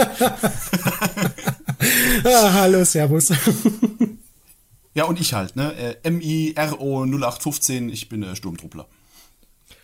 Ja, Oder so. hm, okay. Desertiert, selbstverständlich. Ja, äh, ihr, habt, ihr hört es, das äh, Dream Team, das Tryptychon, das Dreigestirn, das, das Triforce, das Trimagische. Die. Originaltrilogie. Die Trilogie ist äh, wieder zusammengetreten, weil, wie es in Hollywood so üblich ist, äh, es geht ja nicht nichts mehr äh, außerhalb von Trilogien. Und deswegen machen wir heute den dritten Star Wars Podcast und zwar zum dritten Film der dritten Trilogie. Es geht um äh, The Rise of Skywalker. Denn endlich, endlich, endlich hat Parappa ihn auch sehen können, jetzt da es äh, Disney Plus gibt. Ja, tatsächlich. Es ist äh, schön, dass ich den jetzt mal nachholen konnte, weil die, im Kino habe ich ihn so irgendwie ein bisschen verpasst. Ja, ich äh, muss dazu jetzt ganz kurz vorwegnehmen, ich fand ihn tatsächlich zu, äh, daheim deutlich schöner, weil er eben nicht in 3D war und eben, äh, deswegen deutlich farbenfroher. Im Kino war er sehr matschig, wie es ja immer so ist mit 3D. Da hätte ich jetzt zum Beispiel gar nicht dran gedacht. Stimmt, ja. Ah. Also das, die Bildqualität ist im Home-Kino tatsächlich schöner. Gut, deswegen also wir, wir schließen jetzt endlich mal dieses große Thema Star Wars ab. Bevor wir den Film angehen, äh, äh, muss ich dich, Parappa, leider ganz kurz auf die Wartebank setzen. denn äh, ich wollte ganz, ganz kurz in zwei, drei Sätzen äh, den Max fragen, äh, wie fandst du denn The Mandalorian? Oh, wirklich großartige Star Wars Serie. Das ist ja die erste, erste Live-Action Star Wars Serie. Und es gibt ja acht Folgen und eigentlich alle acht Folgen haben mich sehr unterhalten. Bei einer, da muss ich zugeben, bin ich leider eingeschlafen. Die war ein bisschen, naja, das war die eine Folge, ich glaube, das war Folge drei oder vier, wo sie auf diesem komischen Waldplaneten sind. Und da Mando auf die ehemalige Kopfgeldjägerin oder Soldatin trifft, die, die, die war mal ein bisschen zu langweilig. Ansonsten war ich sehr gut unterhalten. Ich habe gesprochen. genau. Ah, das sind nur acht Folgen. Das ist ja, dann- das ist ja, ja. sogar noch verschmerzbar. Ich war jetzt davon ausgegangen, ah, okay, eine Serie, das ist ja wahrscheinlich mindestens irgendwie 30 Folgen oder sowas. Nee, nee, es ist relativ, relativ kurz, Mhm. es guckt sich relativ gut weg. Also ich, ich habe tatsächlich gar nicht so arg viel zur Serie zu sagen, was jetzt aber gar nicht gegen die Serie spricht. Es ist äh, einfach sehr, es, es ist sehr schön altes Star Wars, würde ich fast behaupten. Also es, es hat wenig von diesem sehr over-the-top Dingenskirchens, was die neue Trilogie so hat, sondern es ist sehr Classic Star Wars, ganz viel, ganz, ganz viel Fanservice drin, der aber fast nicht aufdringlich ist. Also wirklich nicht, ist nicht ironisch gemeint. Man sieht an jeder Ecke irgendwelche Viecher, die man schon mal gesehen hat, irgendwelche Droiden, die man aus der alten Trilogie kennt und, und, und, und, und, Planeten, wo sie schon mal waren und so weiter und so fort. Also sehr viel Fanservice, aber im Wesentlichen ist es halt ein Western im Star Wars-Universum. Der jetzt auch, naja, überraschungsarm klingt so fies. Aber es ist, ähm, das ist eine klassische Western-Story, würde ich mal sagen. Und da geht dann eine Folge wie lang? Äh, die erste Folge ist 40 Minuten und dann ist jede Folge circa 20 Minuten. Oh, das ist, ich glaube, da gucke ich doch noch. Also, ich habe ich hab mich damit nicht groß befasst, weil ich dachte, für eine Serie habe ich gerade eh keine Zeit, aber sowas, das würde dir sogar gehen. Ja, wie gesagt, es guckt sich relativ schnell weg. Ja, es ist super, wärmstens zu empfehlen und der Soundtrack ist großartig. Oh, wenn da die Soundtrack-Alben nicht pro Folge 10 Euro kosten würden, ach, dann hätte ich sie Was? schon. Ja, Prof euch. Na gut. Ich überlege gerade, wo, wo dieses, also dieses ähm, Mandalore-Kram ist ja recht populär geworden in den frühen 2000ern. Ich überlege gerade, was zuerst kam, Knights of the Old Republic, also das PC-Spiel oder Episode 2, weil da haben wir mit Django Fett zum ersten Mal jemand, also den ersten, sag ich mal, recht populären Mandalorianer, weil ich glaube, über Boba Fett, weiß nicht, ob ähm, das so zu Zeiten der alten Trilogie schon irgendwie gesagt wurde, dass der quasi zu dieser alten Kriegerrasse gehört. Ich glaube nicht. Du weißt ja über Django Fett überhaupt gar nichts aus den Filmen. Das könnte Äh, sein, dass es da irgendwelche Erklärungsbücher gab zu, äh, wo alle Charaktere mit ihrer Hintergrundgeschichte vorgestellt werden oder irgend sowas. Wahrscheinlich, wahrscheinlich. Aber ich gehe halt immer davon aus, was sieht man auf der Leinwand. Das ist auch richtig, die richtige Leinwand- Einstellung, aber kann ja sein, dass es vielleicht schon mal irgendwann etabliert wurde. Ja. Das ist auch so ein bisschen eine Krankheit, die die neue Trilogie hat, um jetzt mal den Bogen dahin zu schlagen, dass ich immer so ein bisschen, äh, äh, so ein bisschen schlimm finde, wenn es dann, wenn man im Film erstmal so mit Fragezeichen da sitzt und dann heißt es hinterher so, ja, das wird in dem und dem Roman und in dem Comic wurde es erklärt. Und dann ich so, ja, aber äh, dann müssen sie vorher im, im, ab, im Vorspann schreiben, bitte zuvor die folgende Medien konsumieren, sonst versteht ihr den Film nicht. Und selbst dann fand ich es ziemlich lame mit dem, was, was du da im, im Vorspann serviert bekommst und denkst, und warum erzählt ihr mir das nicht im Film? Das wäre vielleicht interessant gewesen. Also, Ja, also kommen wir mal, kommen wir mal hin zu, äh, zum großen Finale der Skywalker, äh, der Skywalker-Saga. Ähm, wie war denn euer, eure Erwartung, bevor ihr reingegangen seid? Wir haben uns ja schon lang und breit über Episode 8 unterhalten, mit, mit gemischten Gefühlen, würde ich mal behaupten. Wie war denn so der, also du warst ja gar nicht im Kino, äh, aber so. ja, ähm, meine Erwartungshaltung, ich tatsächlich bin ich mit nicht großen Erwartungen rangegangen. Ich bin, ich bin rangegangen, dass ich dachte, okay, der Film wird mir wahrscheinlich gefallen, weil ich mochte eigentlich sieben ziemlich gerne und ich fand auch die acht ziemlich cool eigentlich. Ich weiß nicht mehr genau, was ich zu Episode 8 erzählt habe damals, aber ich meine mich zu erinnern, dass ich eigentlich insgesamt ein paar meine Problemchen hatte, aber eigentlich insgesamt doch recht zufrieden war mit dem achten Film. Und ich nahm an, dass das jetzt auch bei der neuen sich so fortsetzen würde. Jetzt, nachdem ich es gesehen habe, finde ich, ist mit neun, finde ich schon der schwächste der neuen Trilogie. Und ich, ich weiß, ich saß, ich saß tatsächlich wirklich viel, lange Zeit da und habe mich gefragt, warum trefft ihr so komische Entscheidungen? Also, das, wie, wie schwer kann es sein, das hier abzuschließen? Also, alle, alle Bausteine sind doch schon, ihr habt doch jetzt alles vorbereitet in den zwei Filmen davor. Wieso, wieso schafft ihr es nicht, das zusammenzufügen? Und ähm, das zieht den Film halt für mich echt enorm runter. Und als ich, als der Film vorbei war, dachte ich so, ja, keine Ahnung. Ich habe nicht das Gefühl, dass also ich habe das Gefühl, also ich glaube, das ist einer von diesen Star Wars Filmen, die ich nicht allzu häufig insgesamt sehen werde. Das ist für mich ich finde, der ist noch am also es ist komisch, es ist eine Trilogie, aber das ist der Film, den man am ehesten ausklammern kann irgendwie. Das ist für mich wie damals Episode 1, also wo du wo du dich fragst, okay, der Film ist irgendwie ja, whatever, den gibt's, aber irgendwie passiert hier nichts, was so richtig wichtig ist für die restlichen Filme und ja, keine Ahnung. Also, das, es ist halt komisch, weil es wird halt abgeschlossen und irgendwie fühlt sich's aber nicht so an, als ob hier irgendwas wirklich abgeschlossen, also wäre. Also, es, ich, ich, macht ihr erst mal. Ich bin, bin ich, ich rede mich schon hier in den Wald. in den Wald von Endor. In den Mond vom Wald Endor. So, so, ich das hier gleich wieder angebrüllt werde. Äh, bei mir war es eigentlich nicht ganz unähnlich. Ich habe auch nicht wirklich große Erwartungen gehabt, weil es war so, wie du gesagt hast, Parappa, es war dermaßen viel Star Wars in so kurzer Zeit. Ich habe irgendwie den Hals voll gehabt von Star Wars und das, das ist eigentlich ganz komisch zu sagen. Ich habe mich trotzdem gefreut, dass Episode 9 ins Kino kommt und der erste Trailer, der da ziemlich viel Hoffnung gemacht. Aber mit jedem Trailer oder TV-Spot oder was man gelesen hat im Internet, ist die Vorfreude irgendwie mehr dahingeschwunden. Und zum Schluss habe ich mir gedacht, na, es ist der Abschluss von der Trilogie, dann schauen wir ihn uns halt an und vielleicht wäre ja positiv überrascht. Und ich meine, es ist kein schlechter Film, aber es ist jetzt auch nicht der Abschluss, der da versprochen ist, so wie der, das große Finale der Skywalker-Saga. Das wird nicht nur das Ende der letzten Trilogie, sondern es wird das Ende aller neuen Filme. Und das sehe ich da irgendwie überhaupt nicht. Für mich, rückblickend ist jetzt diese ganze Sequel-Trilogie irgendwie nur ein Epilog zur Originalsaga. Also etwas, was man nicht wirklich braucht, um die ersten sechs Episoden zu genießen. So, so, so seltsam das erklingt. Mhm.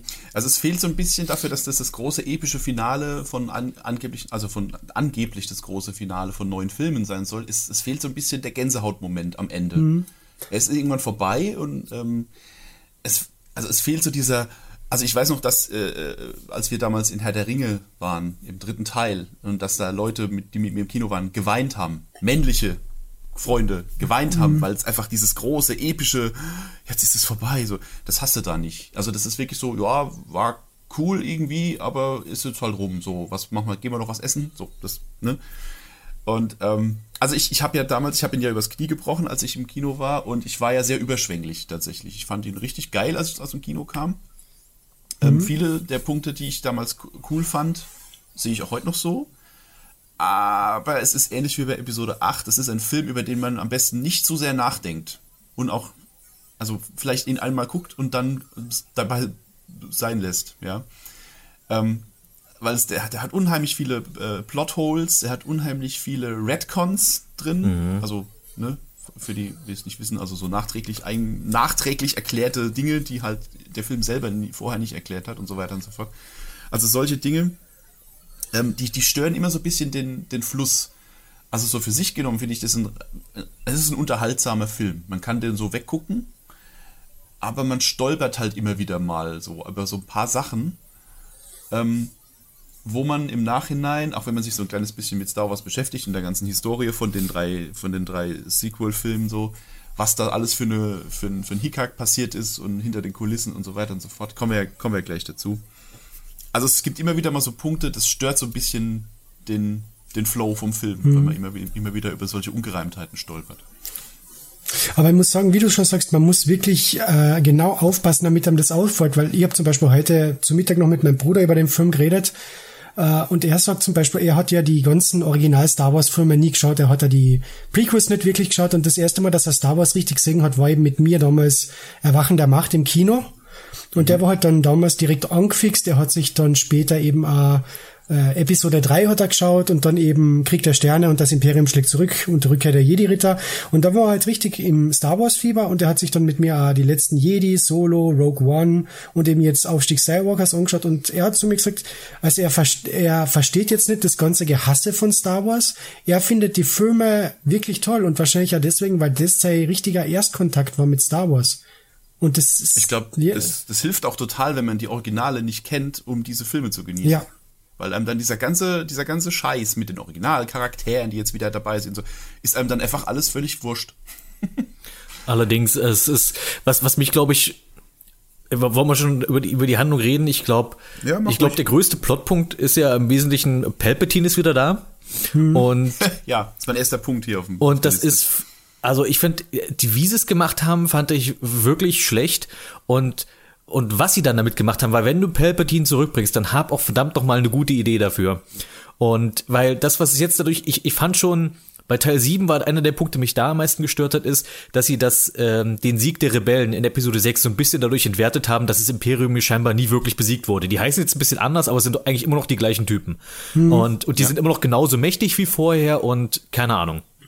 Und jetzt ist Palpatine zurück und jetzt ist sogar dieser Triumph, den Luke und äh, Vader dann am Ende hatten, ist eigentlich ähm, weggewaschen, weil eigentlich haben sie ihn ja doch nicht so richtig besiegt. Der ist zwar irgendwie in ein Loch gefallen, aber ja, ähm, aber der hing dann halt die, Ja, Rest, die restlichen, also die restlichen paar Jahre jetzt irgendwie, da weiß nicht, äh, am Strand rum und hat jetzt gewartet, bis er wieder auftauchen darf. Also das, das war so für mich, das ist, was du auch meintest, dass man halt, wenn man die alten Filme nicht kennt, kann man das hier mehr genießen. Das ist für mich, das war so das, woran ich da jetzt gleich denken musste. Weil Ja. das dieses, ähm, jetzt auf Teufel komm raus, ich meine, Palpatine hat die Originaltrilogie, also nicht die, die, die Prequel-Trilogie, hat er schon fast so ein bisschen gerettet, dass sie ihn da mehr aufgezogen haben noch. Ähm, speziell Episode 3 davon ja extrem profitiert, dass sie halt viel mehr Palpatine dann eingesetzt haben, als in den Oh beiden ja, Filmen da, davor. Da war großartig. Ja, also der hat da wirklich den Film ge gerockt und gerettet. Und ich hatte gedacht, na gut, vielleicht versuchen sie hier sowas ähnliches. Die haben gemerkt, okay, 7 und 8 waren jetzt nicht so populär. Machen wir jetzt wieder so ein, so ein äh, Palpatine ähm, stiehlt die Show-Film, aber das tut er ja auch nicht. Und ähm, das heißt, das war irgendwie verschwendet und die anderen Filme irgendwie dadurch geschwächt. Also die, die Originaltrilogie für sich genommen ist, hat einfach so schön funktioniert und steht für sich so da. Und jetzt brechen wir die teilweise so auf und ähm, haben aber nicht wirklich gute Ideen, wie wir diese aufgebrochenen Löcher jetzt stopfen. Ja, also von dem, was ich so gehört habe, ähm, war wohl das eine sehr äh, späte Entscheidung, dass Palpatine in dem Film auftaucht. Und das merkt man sehr deutlich. Ja. Ähm, also ich weiß nicht genau, wie das. Ich, es gibt wohl ähm, also Originaldrehbücher, die da irgendwann mal geleakt wurden, wie der Film eigentlich hätte werden sollen. Ich habe mir die nicht durchgelesen, aber ähm, ein, Punkt war zum Beispiel, dass eigentlich Snoke der Bösewicht hätte sein sollen, auch für den Film. Der wurde ja in äh, Episode 8 sehr unrühmlich gekillt. Ähm, und dann haben sie halt irgendwie jetzt versucht, da sich dann jetzt einen neuen Bösewicht aus dem Hut zu ziehen. Und ich, ja, also dass Palpatine zurückkommt, war eine Last-Minute-Entscheidung. Und ich finde halt eben, also sie hätten sich aber trotzdem irgendwie eine Erklärung ähm, aus dem Hut ziehen können, weil sie sagen es ja tatsächlich im Film exakt genau so. Sie haben ja dieses Briefing, wo sie da am, am äh, um, im Kreis stehen, die Rebellen, äh, Entschuldigung, die, die, der Widerstand. das stimmt, das ist was, total was anderes. Naja, das ist völlig anderes. Ähm, wo sie dann stehen und sagen, ja, äh, wir haben schlechte Nachrichten, äh, irgendwie ist Palpatine zurück. Punkt. Und ich so, wow, das ist eure Erklärung? Ernsthaft? Das war's jetzt? Okay, mhm. ja. Und man erfährt auch nichts mehr drüber. Man sieht dann irgendwie auch ganz am Anfang hier, dass hier in, in seinem komischen Hideout, dass er da so, Re so äh, komische Reagenzgläser voller, voller Snoke-Klone drin hat. Also dass Snoke dann wohl, soll dann andeuten, dass Snoke irgendwie ein Klon von ihm war oder irgendwie sowas. Da gibt es wohl auch irgendwie Bücher und Comics und weiß der Kuckuck, was die das erklären. Aber man erfährt eben nichts darüber auf der Leinwand. Und das mhm. ist halt immer so ein bisschen arm. Ja, es ist ja, wie du schon sagst, es hat mehrere Drehbücher gegeben. Also das erste war ja vom äh, ursprünglichen Regisseur und Autor, das war der Colin Trevorrow, der ja dann gekündigt worden ist. Äh, dann hat da J.J. Abrams mit dem Chris Terrio ein eigenes Drehbuch wieder geschrieben, wo Ada äh, Palpatine nicht der Schurke war, sondern irgendein Charakter gespielt von Matt Smith, den, der ja damals angekündigt wurde ja, für die stimmt. Episode, aber jetzt im fertigen Film nirgendwo zu sehen ist. Und angeblich sind alle seine Szenen gefilmt worden, nur dann, nachdem die Fassung vom Film fertig war hat die Chefin von Lucasfilm, also diese Kathleen Kennedy und Disney gesagt, na, das ist uns zu experimentell, wir brauchen mal mehr vom Alten, weil The Last Jedi, der ja so experimentell war, dass der ist nicht so gut ankommen und bringt den Palpatine zurück und dann hat ja angeblich der ganze dritte Akt hat umgeschrieben werden müssen, eben damit der Palpi als Schurke funktioniert und dementsprechend, naja, ist das rausgekommen, was es ist. Ja, aber ah, ich, ich verstehe nicht, warum die das nicht verstehen. Der achte Teil war nicht schlecht, weil, weil er experimentell war, sondern weil es halt so ein, so ein Fick dich an die Fans war, irgendwie teilweise. Und der Film jetzt, der neue, ist dann wiederum so ein Fick dich an Episode 8. Ja. Der so ganz vieles von dem, was Episode 8 eingeführt hat, einfach wieder rückgängig macht. Äh, Beisp ja, Können wir noch ganz kurz Beisp bei Palpatine bitte bleiben? Äh, bevor ja. wir das. Ich will nur noch dazu sagen, was mich halt wirklich gleich, wo ich gleich so von Anfang an ein flaues Gefühl im Magen hatte, als ich diesen Film gesehen habe, war halt nämlich bei dem Vorspann, wo das erste steht drin, ähm, und irgendwie ist jetzt eine Nachricht von Palpatine kursiert im, im, im, im, äh, im ich wollte schon sagen im Internet, im, im Weltall. Und das, das, das ist jetzt, also ihr, ihr, wie wenig subtil kann man bitteschön sein? Also, es, das ist, ich meine, wenn die Palpatine, dann macht doch daraus irgendwie ein wirklich cooles Mysterium oder sowas. Aber nö, die erste Textzeile, Palpatine hat irgendwie eine SMS ins Internet geschickt und äh, Kylo Ren hat die empfangen und ist jetzt auf dem Weg dahin. Und dann siehst du ihn irgendwie so in den ersten paar Szenen, siehst du schon Palpatine irgendwo rumhängen. Dachte ich, okay, okay, also ist jetzt, ist jetzt nicht mehr so, dass es irgendwie eine alte Aufzeichnung war, die sie irgendwie aufgesammelt haben oder sowas. Nein, der ist wirklich irgendwo. Wir sehen ihn direkt. Und alle wissen es aber auch jetzt auch schon, dass er wieder da ist. Also was, was du meinst ja. mit dieser Szene bei dieser Besprechung, dass ich dachte, wie, also, also ja, wie auf, unbedeutend kann man sowas machen? Also es müsste doch der mega Twist sein. Palpatine mhm. lebt noch und ist irgendwo. Aber nö, das ist so, ich würde dazu ist so, so beim Kaffeetrinken wurde das so erzählt. Deswegen ja, steht, äh, auf, auf Palpatines Facebook-Seite steht unter Status äh, YOLO Still Alive. Hm? Na, meine Meinung ist ja, und das habe ich mir damals auch noch einen Film direkt gesagt, also ich hätte es nicht schlimm gefunden, wenn sie jetzt Überraschungsstand machen. Episode 9 ist nicht die letzte Episode, sondern es gibt Episode 10. und den ganzen Film lang wird aufgebaut, dass irgendwie irgendwas im Hintergrund, also du siehst Palpatine nicht und ganz am Ende vom Film kommt auf einmal diese Nachricht vom Palpatine und dann ist Fortsetzung folgt und am nächsten Tag kündigt Disney an Episode 10 in einem Jahr und es ist heimlich gedreht worden und dann ist fix fertig. Und dann hätte man jetzt so alles hetzen müssen im ganzen ersten Akt, dass man glaubt, man schaut da jetzt an die Handlung von zwei Stunden in 20 Minuten ab. Ja, ja, das ist halt auch so ein Ding, dass sie also ähm, ganz viele Sachen, die Episode 9 jetzt noch so nachträglich erklärt, gehe ich mal schwer davon aus, hätten eigentlich ursprünglich in Episode 8 behandelt werden sollen. Solche, solche Dinge wie, ähm, dass, dass Leia eigentlich auch zur Jedi ausgebildet wurde. Hm, ja. Und dass, dass, dass sie deswegen auch die Macht nutzen kann. Das hätten sie bestimmt mal vorher erwähnt.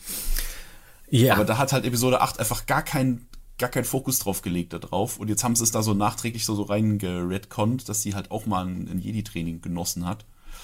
Denkst du dann, ja, okay, das erklärt zwar, aber das Kind ist halt schon in den Brunnen gefallen zu dem, zu dem Zeitpunkt. Hatten wir die Mary Poppins-Szene schon. Stimmt. Oh.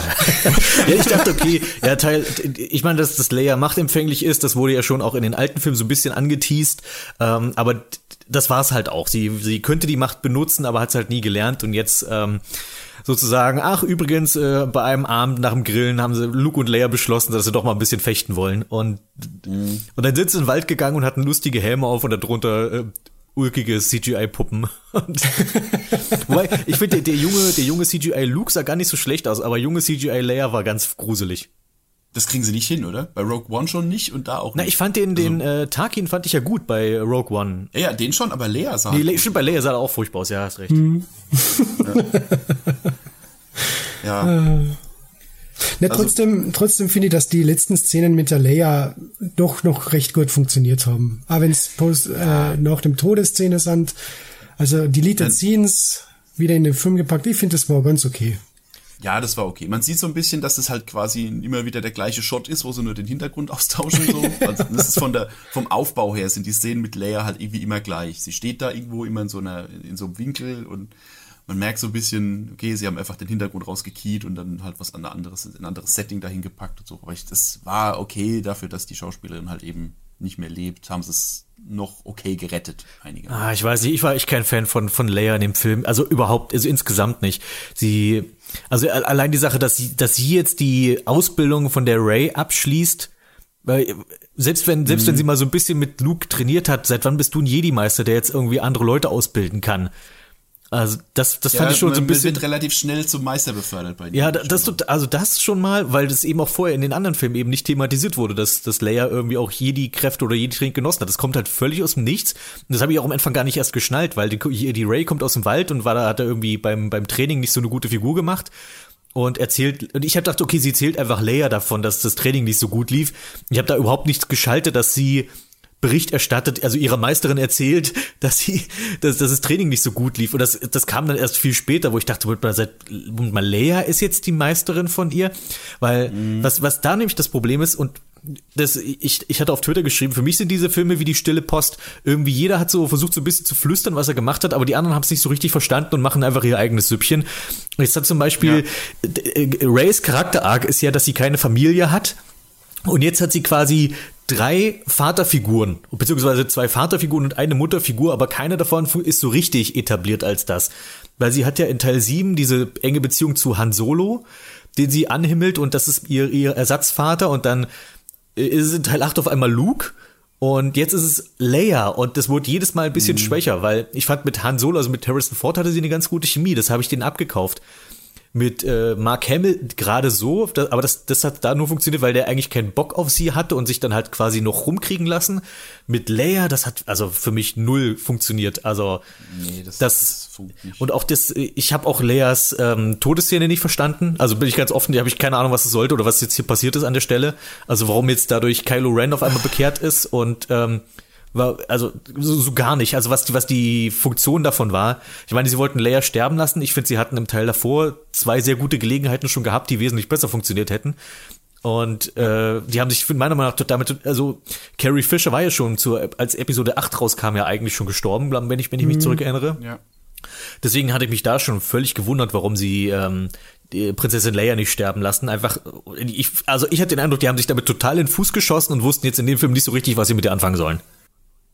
Ja, es, es wirkt auch alles irgendwie so, als hätte, hätten diese die Rollen eigentlich tauschen sollen. Weil, also, ich meine, ähm, klar, in, in Episode 8 hängt die Ray die ganze Zeit bei Luke rum, aber irgendwie haben die auch nicht so eine richtige Chemie, Chemie miteinander.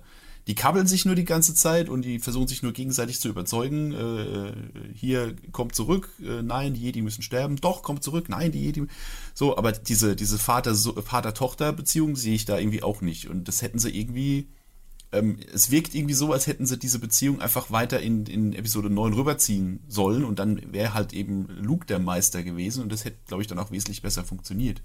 Anstatt dass sie da jetzt äh, die, die Leia da hinsetzen und, und jetzt die, sie zur Meisterin machen und dann noch nachträglich erklären, warum sie das überhaupt kann. Und also es wirkt tatsächlich sehr, sehr holprig alles. Ja. Und das ist das, was du gemeint hast mit Stille Post. Also es gibt ja Gerüchte, dass Ryan Johnson, als er mit Episode 8 anfing, äh, Episode 7 nie gesehen hat. Ich kann es mir zwar nicht vorstellen, weil es ist ein Multimillionen-Dollar-Projekt, Star Wars, und ich kann mir nicht vorstellen, dass die sich da nicht absprechen. Das geht, geht doch gar nicht anders. Aber genauso wirkt es halt, als hätten die das so. Äh, hier, jeder schreibt mal sein Drehbuch, das kriegen wir schon irgendwie zusammengetackert. so, ja, dadurch kriegst du ja von Film zu Film die andere Message. In Episode 8 ist ja die Message, du musst, deine Eltern müssen nichts Besonderes sein, damit du was Besonderes bist. Und in Episode 9 ist dann wieder, ja, der, der Großvater muss schon der Imperator sein, damit du was Besonderes bist. Ja, genau. Auch die, die, mit ihren Eltern. Ne? Ja. Ray in Episode 7 hat sie, hat, hat sie ganz mysteriöse Eltern, die halt irgendwie verschwunden sind und mhm. sie will die ganze Zeit wissen, wer sind die eigentlich? In Episode 8 heißt es dann, nee, das waren, das waren niemand, die sind halt Säufer, die haben dich da verscherbelt für ein Apfel und ein Ei und äh, okay. Dann war halt die Message von wegen, es ist egal, ob deine Eltern irgendwie toll waren, du kannst trotzdem toll sein. Ja. Und jetzt in Episode 9 drehen sie es wieder um. Nein, nein, deine Eltern waren doch jemand ganz Wichtiges. Und hell, hell. Ja, also entscheidet euch. Das ist es halt, also ich finde, ich, also das, ich, ich weiß halt, ich saß halt am Ende da und wusste nicht, was hat mir jetzt die Trilogie eigentlich erzählen wollen. Weil es sieht jetzt der rote Faden fehlt da einfach. Also Ja. ich, ich mache mich auch nach wie vor gerne über die, die Prequel-Trilogie lustig, aber zumindest hatte die, wusste die, wo sie hin wollte. Ja, die hat einen Plot tatsächlich. Äh, ich finde ich find die neue Trilogie, als, ich finde die neue Trilogie jeden Film einzeln betrachtet besser als die Prequel-Filme, aber die Prequel-Filme waren tatsächlich, haben sie angefühlt wie eine Trilogie zumindest. Ja, das liegt aber auch daran, dass der George Lucas damals, wie er die Prequels gedreht hat, wirklich gesagt hat zu Fox so, ich mache jetzt eine Trilogie, das ist die Handlung von alle drei Filme. Ich drehe zwar jeden Film nacheinander im Dreijahresabschnitt, aber es werden alle drei Filme kommen und Fox hat gesagt, ja, passt, äh, Star Wars, das druckt, druckt Geld, das ist eine Druck, äh, Gelddruckmaschine, das passt schon und bei Disney war es wirklich so, ja, 2000, was war das, 13, wir haben mal Star Wars aufgekauft und in zwei Jahren kriegt sie schon den Star Wars Film. Und da war halt keine Zeit wirklich, um vorauszuplanen. Da hat niemand gewusst, wie wird das jetzt laufen. Und das war schon ein riesengroßer Fehler, dass man sich da nicht mit alle drei Regisseure hingesetzt hat, weil damals waren es ja noch drei Regisseure und gesagt hat. Das kann doch nicht sein. Du kannst doch, also die, die, die machen doch nicht eine Multimillionen-Dollar-Trilogie äh, auf und, und, und machen das und, und, und produzieren das so in den Wald rein und, und planen nicht im Voraus. Kannst mir nicht erzählen. Also, wenn du, wenn du jetzt mal einen Vergleich, es ist ja auch von Disney das Marvel Cinematic Universe Ja, aber die, aber die Marvel Wie Cinema, die haben ja wenigstens den Kevin Feige, den Headmaster, wo alles aber drüber geht. Dem, dem sitzt doch auch die, die Kathleen Kennedy vor. Ja, aber die Kathleen scheiß drauf. Das, aber, weißt du, das sind, wie viele Filme mittlerweile? 24, 25? Ja, irgendwie so man Bis drehen. Ja. Endgame, scheißegal. Über 20 Filme, die so gut miteinander verzahnt sind, bis auf so ein paar kleine Unstimmigkeiten, aber so alles in allem funktioniert dieses Marvel Cinematic Universe als in, in, so, in, so als in diesem riesengroßen Maßstab zusammen so gut, dass du halt nach Endgame da sitzt und denkst, boah, jetzt ist es, das war mal ein, das, das war mal ein Finale. Und das Ja, waren jetzt nur drei Filme und du hast das Gefühl, die haben einfach sich nicht abgesprochen. Und das verstehe ich nicht. ja, aber das merkst du ja jetzt dann im, im letzten Film, da ist eben im Sommer ist Endgame rauskommen oder ja, kurz vor Sommer ist Endgame rauskommen und das war vor die letzten nach äh, Reshoots und dann hast du auf einmal im, im Dezember im Star Wars Film eine Achtung links Szene. Also das ist sicher kein Zufall. Eine was? Eine Achtung links Szene. Ich weiß nicht, was du meinst. Ach ja. Äh, Endgame, die letzte Szene, wo die Portale aufgehen und alle rauskommen. Und das heißt jetzt im Star Wars Film, wo dann auf einmal alle die Hoffnung, ah, Poe Dameron, wir können mal nichts machen, wir sind mal am verlieren und dann auf einmal hört man den Lando Calrissian, keine Sorge, Junge, wir sind immer noch da und dann siehst du die ganze Flotte hinter ihm, also Ja, ja, das ist exakt der, Ja. die, der, die gleiche Szene wie in Endgame. Ja. Eins zu eins. Sie verlieren die Hoffnung und denken, jetzt ist alles vorbei und dann kommt ein Funkspruch von, Achtung, vom Falcon. ja. Also einmal von Falcon der Superheld und einmal Falcon der Millennium Falcon. äh, von wegen hier, äh, guck mal nach links und dann kommt hier die Riesenarmee und jetzt kommt die Unterstützung. Das ist also eins zu eins die gleiche Szene wie in Endgame. Der Unterschied ist halt leider, dass in der Star Wars Flotte bis auf den Wedge Antilles, den man nicht erkannt hat, weil er schon so alt war, und dieses eine Helm-Mädel und ein Babu Frick niemand drin war, den man erkannt hat, und halt den Lando Calrissian. Ja. Ja, der, das ist auch das, der Gänsehautmoment war halt auch nicht so Ja. krass. Ne? Bei Endgame war es halt dieses, boah, jetzt sind alle, jetzt kommen alle Charaktere, die man so kennt, kommen jetzt alle auf einen Schlag und jetzt gibt's richtig was auf die Nuss und dann war- in Star Wars war es halt dieses, ja, es ist der Millennium Falcon und ein ganzer Sack voll Schiffe, die ich nicht wiedererkenne. Also ich glaube, angeblich sind es sind da Schiffe aus Rebels und aus Clone Wars und weiß der Geier. Also es sind wohl wirklich ganz viele Cameo-Schiffe da mit drin, die man an, erkennen könnte, wenn man denn tief genug in der Lore drin. Ja, aber vor allem, ich hab, ich hab diese ganzen Serien gesehen, Rebels, Clone Wars und so weiter, und ich hab kein einziges Schiff erkannt. Also wie, wie siehste. tief musst du da in der Lore drin sein, dass du da jemanden Ich habe erkennst? keine Ahnung. Ich kenne die auch alle nicht. Der, der sich die ausgedacht hat, der hat sie erkannt. Ich habe äh, Aber jetzt sind wir, jetzt sind wir schon beim Finale. ja, du, ja, okay, dann komme ich später nochmal drauf zurück, hast recht. Ja, okay. Ähm, also ein Punkt, wo ich noch ähm, gedacht habe, so, aha, äh, das ist es also, das waren die Knights of Ren, Ah, ja, stimmt. die ja in, in sieben angeteased wurden, so ganz leicht, in acht wieder völlig ignoriert und jetzt wieder so, ja, das sind sie jetzt und sie haben nichts zu tun. Aber wer, wen? Von wem redest du jetzt? Also ich, ich weiß, im, diese- stimmt, in, in die, waren die, die Knights of Ren, waren das Die nicht Knight- die, die Knights quasi zusammen mit, die, die, die äh, Jedi-Akademie geschmissen haben mit, von, von Luke? Also, Ja, wer das genau ist, wäre halt schön gewesen zu erfahren. Es ist halt im Film, es ist halt nur, das ist dieser schwarz gekleidete Schlägertrupp von Kylo Ren. Wer die sind, was die machen, weiß kein Mensch. Hätte man vielleicht im Film vorher mal erklären können, aber sie haben es halt mal wieder versäumt. Jetzt kommen sie drin vor, aber sie haben nichts zu tun, sie sprechen nicht, sind stumme Charaktere und werden am Schluss äh, weggemessert. Ja, vor allem, sie werden so groß aufgebaut in Episode 7 und in, am Anfang von Episode 9 und dann, wie du sagst, sie stehen rum und dann ist der große Schla äh, Schlagabtausch und naja, das war's. Sie können cool rumstehen und das war's. Ja, also irgendwie auch wieder irgendwie verschwendet. kann ich mich überhaupt null dran erinnern, dass die mal vorher erwähnt wurden. Okay. Kannst du, kannst du Nein, dich die nicht werden nicht erinnern, wie sie vorbeigegangen sind bei dem einen Sturmtruppler und der Sturmtruppler sagt, wow, die Ritter von Rennes. Sonst sind die nie erwähnt worden in Episode 9. Ja. Okay, nee. Genau, es gibt noch so eine, so eine, so eine, in so einer Rück, äh, in so einer Vision von, von Ray sieht man die auch mal irgendwie so rumstehen. Aber ja, man sieht sie halt nur kurz. Sie wurden halt kurz angeteasert. Wahrscheinlich hätten sie dann im nächsten Film ausgebaut werden sollen und jetzt wurde halt wieder nur so, sind sie halt wieder nur da.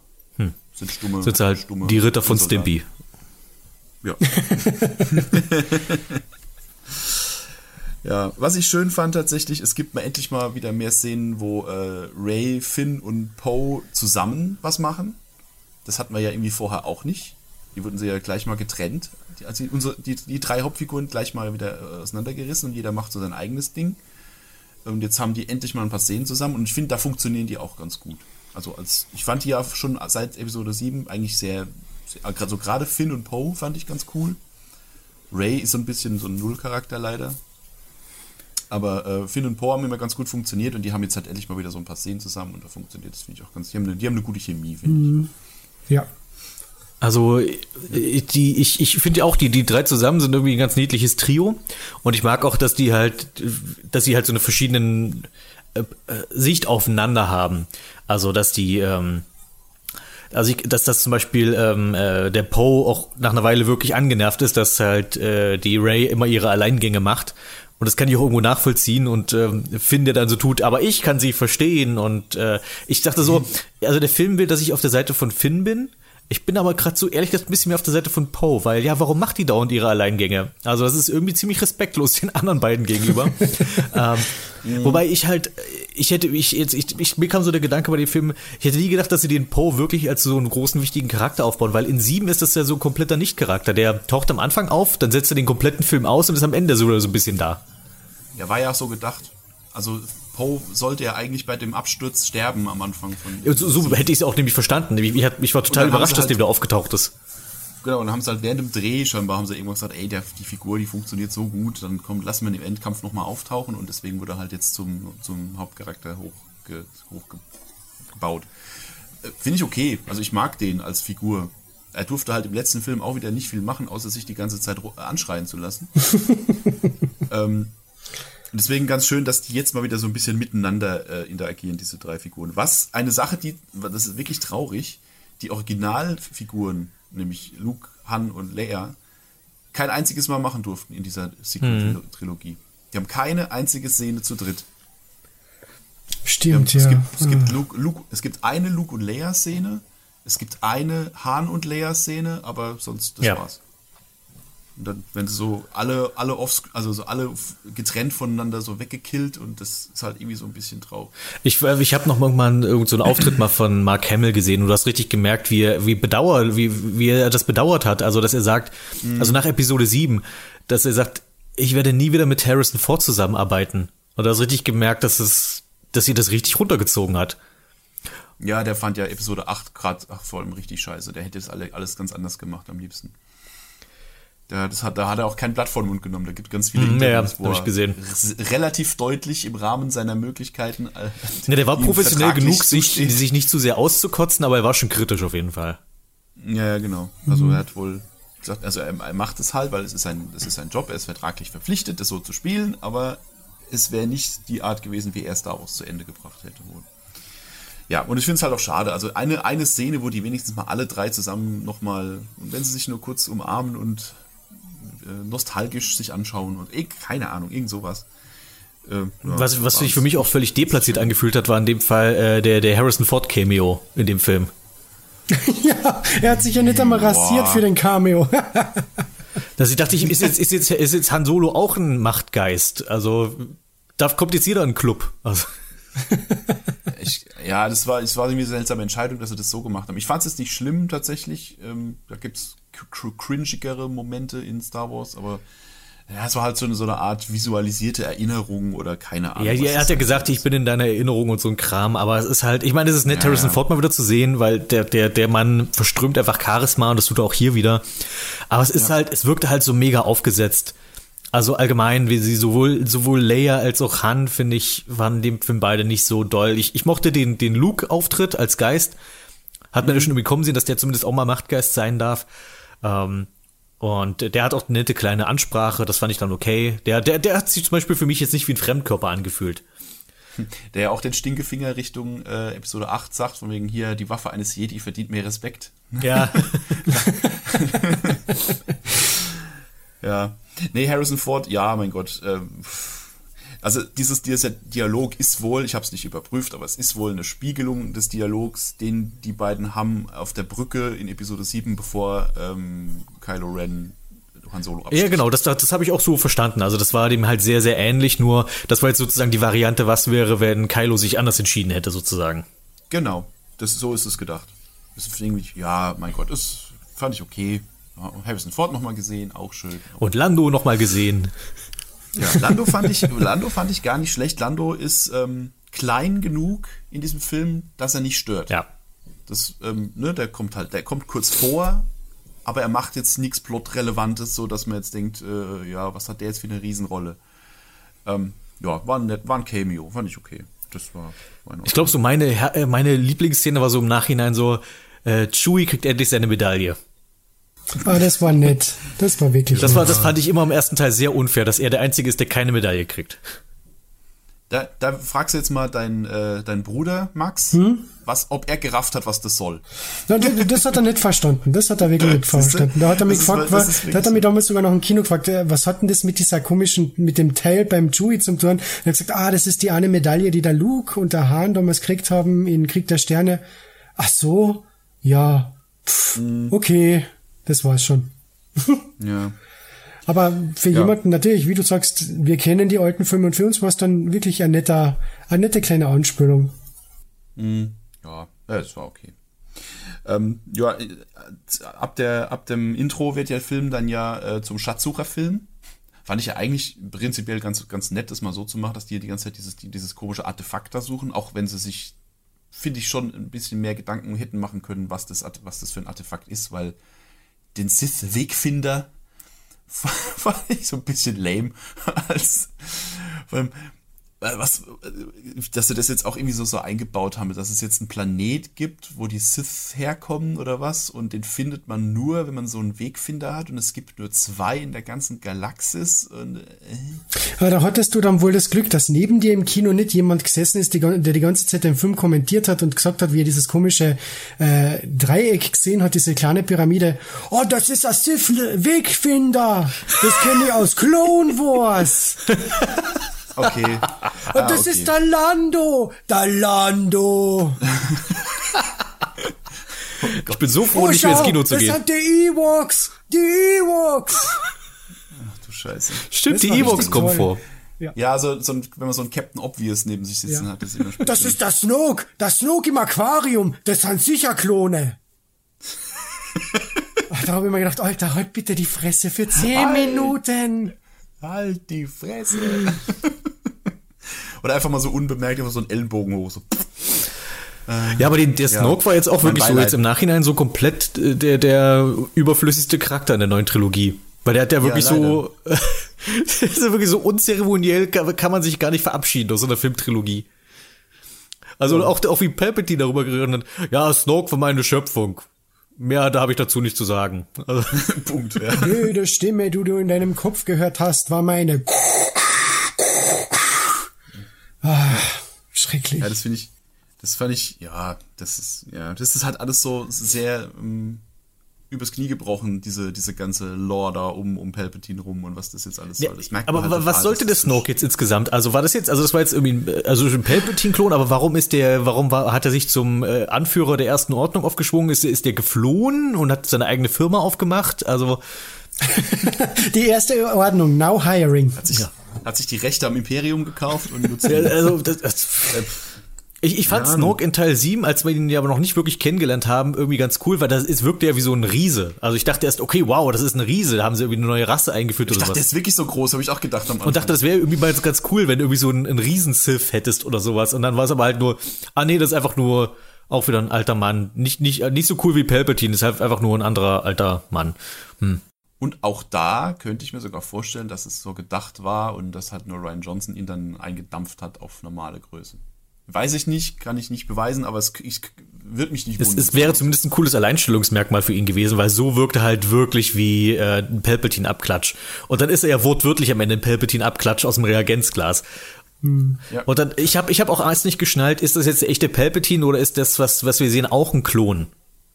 Aber dann scheint es ja, Ja, wirklich der echte Palpatine gewesen zu sein. Na, also es gibt mittlerweile die Romanfassung und in der Romanfassung, die ja ein bisschen ausführlicher sein soll, da wird dann gesagt, dass der Typ, den wir jetzt in Episode 19, auch wieder nur ein Klon von Palpatine ist und der richtige Palpatine im Todesstern Nummer 2 gestorben ist. Wollt nur was nochmal? Aha. Hä? Ja, Also das ist, also das wäre jetzt auch wieder ein Klon. Richtig, ja. Und der war aber trotzdem, also wenn, er- warum hat sich Palpatine dann wieder als alter Mann klonen lassen, als alter entstellter Mann? müsste, müsste er, Ja, wenn- müsste er anhand seiner Gene nicht wieder ein richtiger Palpatine sein, also wie in Episode 1 und 2? Ich glaube mal gehört zu haben, dass hier die Rolle von Matt Smith genau das gewesen wäre, nämlich ein junger Palpatine-Klon.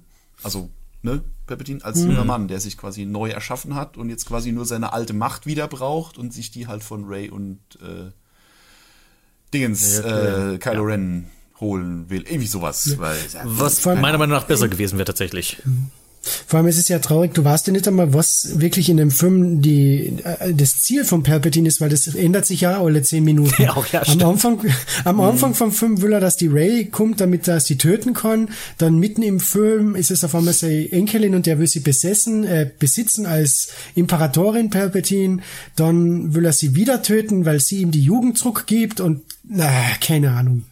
ja, ja, das war. Na, am Anfang war das noch okay offensichtlich. Okay, Palpatine ist ein Manipulator und erzählt Kylo Ren nur, du musst die töten, aber eigentlich ist es sein Ziel, äh, dass, dass Ray von Palpatine erfährt, dass sie, damit sie zu ihm kommt und er sie bekehren kann. So dachte ich, okay, das ist, wird so die Logik sein. Ähm, aber das, was, aber was Palpatine, also dass Palpatine sagt, hier, töte mich und dann lebe ich in dir weiter? Also wortwörtlich übernimmt er dann ihren Körper und er lebt dann als Frau? Oder ähm, ist es dann einfach so wie, ach, die ganzen Sith, die in meinem Kopf wohnen, die wohnen dann alle bei dir im Kopf, die kommen also, ziehen alle mit ein? Also ich finde, also der Film hat einfach solche Dinge nicht gut erklärt und wenn das aber der große Ja. Klimax seines Films ist, dann hätte ich es eigentlich ganz gerne erklärt bekommen. Ähm, und dann hat er halt irgendwie auf einmal gecheckt, oh wow, ich, ich kann ja hier Seelen aussaugen wie Shang Tsung und mich dadurch irgendwie heilen und jetzt sind meine Finger wieder ganz, endlich wieder Klavier spielen. Und kling, kling, kling, kling, kling, kling, kling, kling. ähm, es ja, ist ja dann äh, die Frage, Heilung. Der Typ steht ja. zuerst in einer zerrissenen Robe da und dann wird er verjüngt und dann hat er von mir super duper wunderbare Robe wieder an mit roter Färbung und schaut hübsch aus und passt alles. Na, verschwindet. Und hat Leuchteaugen. Ja, und hat leuchtende Augen. Wer waren das hm. eigentlich für die, die ganzen Dudes, die da bei unten eben wohnen, im Publikum? Also, da hat doch da so eine, wie so eine, wie so, wie so ein Amphitheater und da sitzen irgendwie Leute und die rufen, also die chanten irgendwas in einer fremden Sprache. Ja, das habe ich auch gefragt. Was sind das für Minions, die er da hat? Keine Ahnung. Alles Sith? Wow. Min Doch so Mini viel. Pelbis. Ja, also, es ist, darf doch aber immer nur zwei Sith geben. Also, Ja, aber keine Ahnung. Das wird ja auch nie erklärt. Man sieht ja auch nicht mehr, was das ist. Man sieht nur, dass das irgendwie so irgendwelche Dudes in schwarzen, schwarzen Kutten. Keine Ahnung. Jetzt, wo der Undertaker nicht mehr so häufig auftritt, braucht er seine ganzen Druiden vielleicht nicht mehr, dann ist es halt, äh, keine Ahnung. Aber hier, apro- apropos, äh, er heilt sich mit der Macht. Das ist ja jetzt auch ein Ding, scheinbar. Dass mit- man mit der Macht äh, heilen kann. War ja früher auch Naja, so. ich, ich aber kenn's halt das aus den ich Spielen. schlimm. Also, Ja, gab's das da Also es gab es in vielen Videospielen, bei denen du quasi, äh, also zum Beispiel es gibt diese ähm, Jedi Knight Spiele, die sehr populär sind und da gibt's halt helle Lichtkräfte, also Machtkräfte auf der hellen Seite und Machtkräfte auf der dunklen Seite, so Sith-Blitze und so weiter, das ist alles natürlich dunkle Seite und auf der hellen Seite hast du eben den Geistestrick und Selbstheilung und auch andere Leute heilen. Also diese, also das wurde, also ich glaube in, in, den, in den Filmen wurde das noch nie etabliert, aber das, die Idee äh, gibt's auf jeden Fall. Okay. Ja, ich fand es jetzt auch gar nicht schlimm, dass das geht. Es wäre halt irgendwie. Ich, finde, sie hat so, so, so, so, sie heilt diese, diese Schlange da und dann sagt so, ja, ich habe einfach ein bisschen Lebensenergie übertragen, kein Ding. Ja, das ist, kommt so ein bisschen aus dem Nichts. What? so, äh, kann man das nicht schöner erklären? Oder einfach sagen, sie hat das irgendwie instinktiv gemacht und hat in dem Moment erst erfahren, dass das überhaupt geht oder irgendwie sowas, ja, aber nicht so, ja, ich habe das einfach gemacht, das ist hier Handbuch der Jedi, Teil, Kapitel, Kapitel 3 Machtheilung. Das, Na, weil ihr passieren ja auch so schon so kleine Machtausrutscher, wäre das mit der Heilung jetzt auch vielleicht so gewesen, so, hey, ich habe das irgendwie gespürt, dass ich das kann oder so. Also einfach ein Satz Ich mehr. meine, es ist ja, es ist ja auch die ganze Zeit irgendwie Thema schon, dass sie einfach irgendwie das alles instinktiv schon kann. Ich meine, das, man sieht sie in dem Film zum ersten Mal trainieren tatsächlich. Ähm, und hätte man ja mal so machen können. Dann ist sie halt ein Naturtalent. Und es wird ja dann später auch thematisiert, dass sie eben so krass talentiert ist, dass es schon wieder querlich wird, äh, weil es eben, weil, sie eben, weil sie eben solche Ausrutscher da passieren und so. Aber sie hat es halt eben so, so ganz komisch da weg erklärt. Ähm, apropos Ausrutscher. Die Szene, wo sie damit, äh, äh, wo sie Chewie gefangen nehmen und sie macht damit Kylo Ren dieses, dieses Tauziehen um das, um das, um den Transporter äh, und sie dann halt ihr diese, dieser, dieser Blitz entfernt und sie dann quasi vermeintlich äh, Chewie gekillt hat. Da fand ich es irgendwie total lame, dass sie das so schnell auch wieder aufgelöst haben. So, nee, nee, er war gar nicht tot, er war in einem anderen Schiff. Haha, keine Sorge, Chewie lebt noch. Ja. Ähm, also ich finde es, es wäre dann der vierte, der vierte äh, Hauptcharakter, äh, alte Hauptcharakter, den sie dann weggem, weggemeuchelt hätten in der Trilogie. Aber ich finde, sie hätten das A ein bisschen deutlicher inszenieren können, dass man auch wirklich glaubt, dass er tot ist.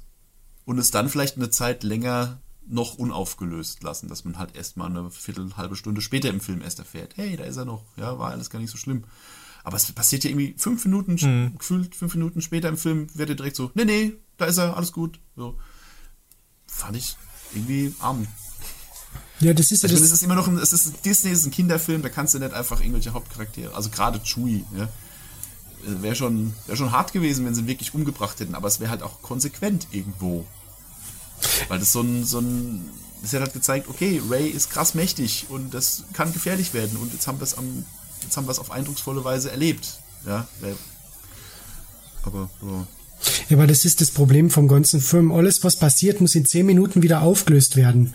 Das hast, Ja. du, das hast du den, am Anfang, okay, das, jetzt beginnt die Suche nach einem Palpatine, zehn Minuten später, okay, wir haben mal, wie heißt der Planet Exegol gefunden, perfekt, Palpatine ist am Leben. Äh, Chewie wird entführt, gut, zehn Minuten später ist er tot, zehn Minuten später lebt er wieder. Wunderbar, juhu. Äh, Man hat keine Zeit. sich- C3PO, C3PO wird formatiert äh, und ist Stimmt. vermeintlich, äh, Oh. Genau, ja.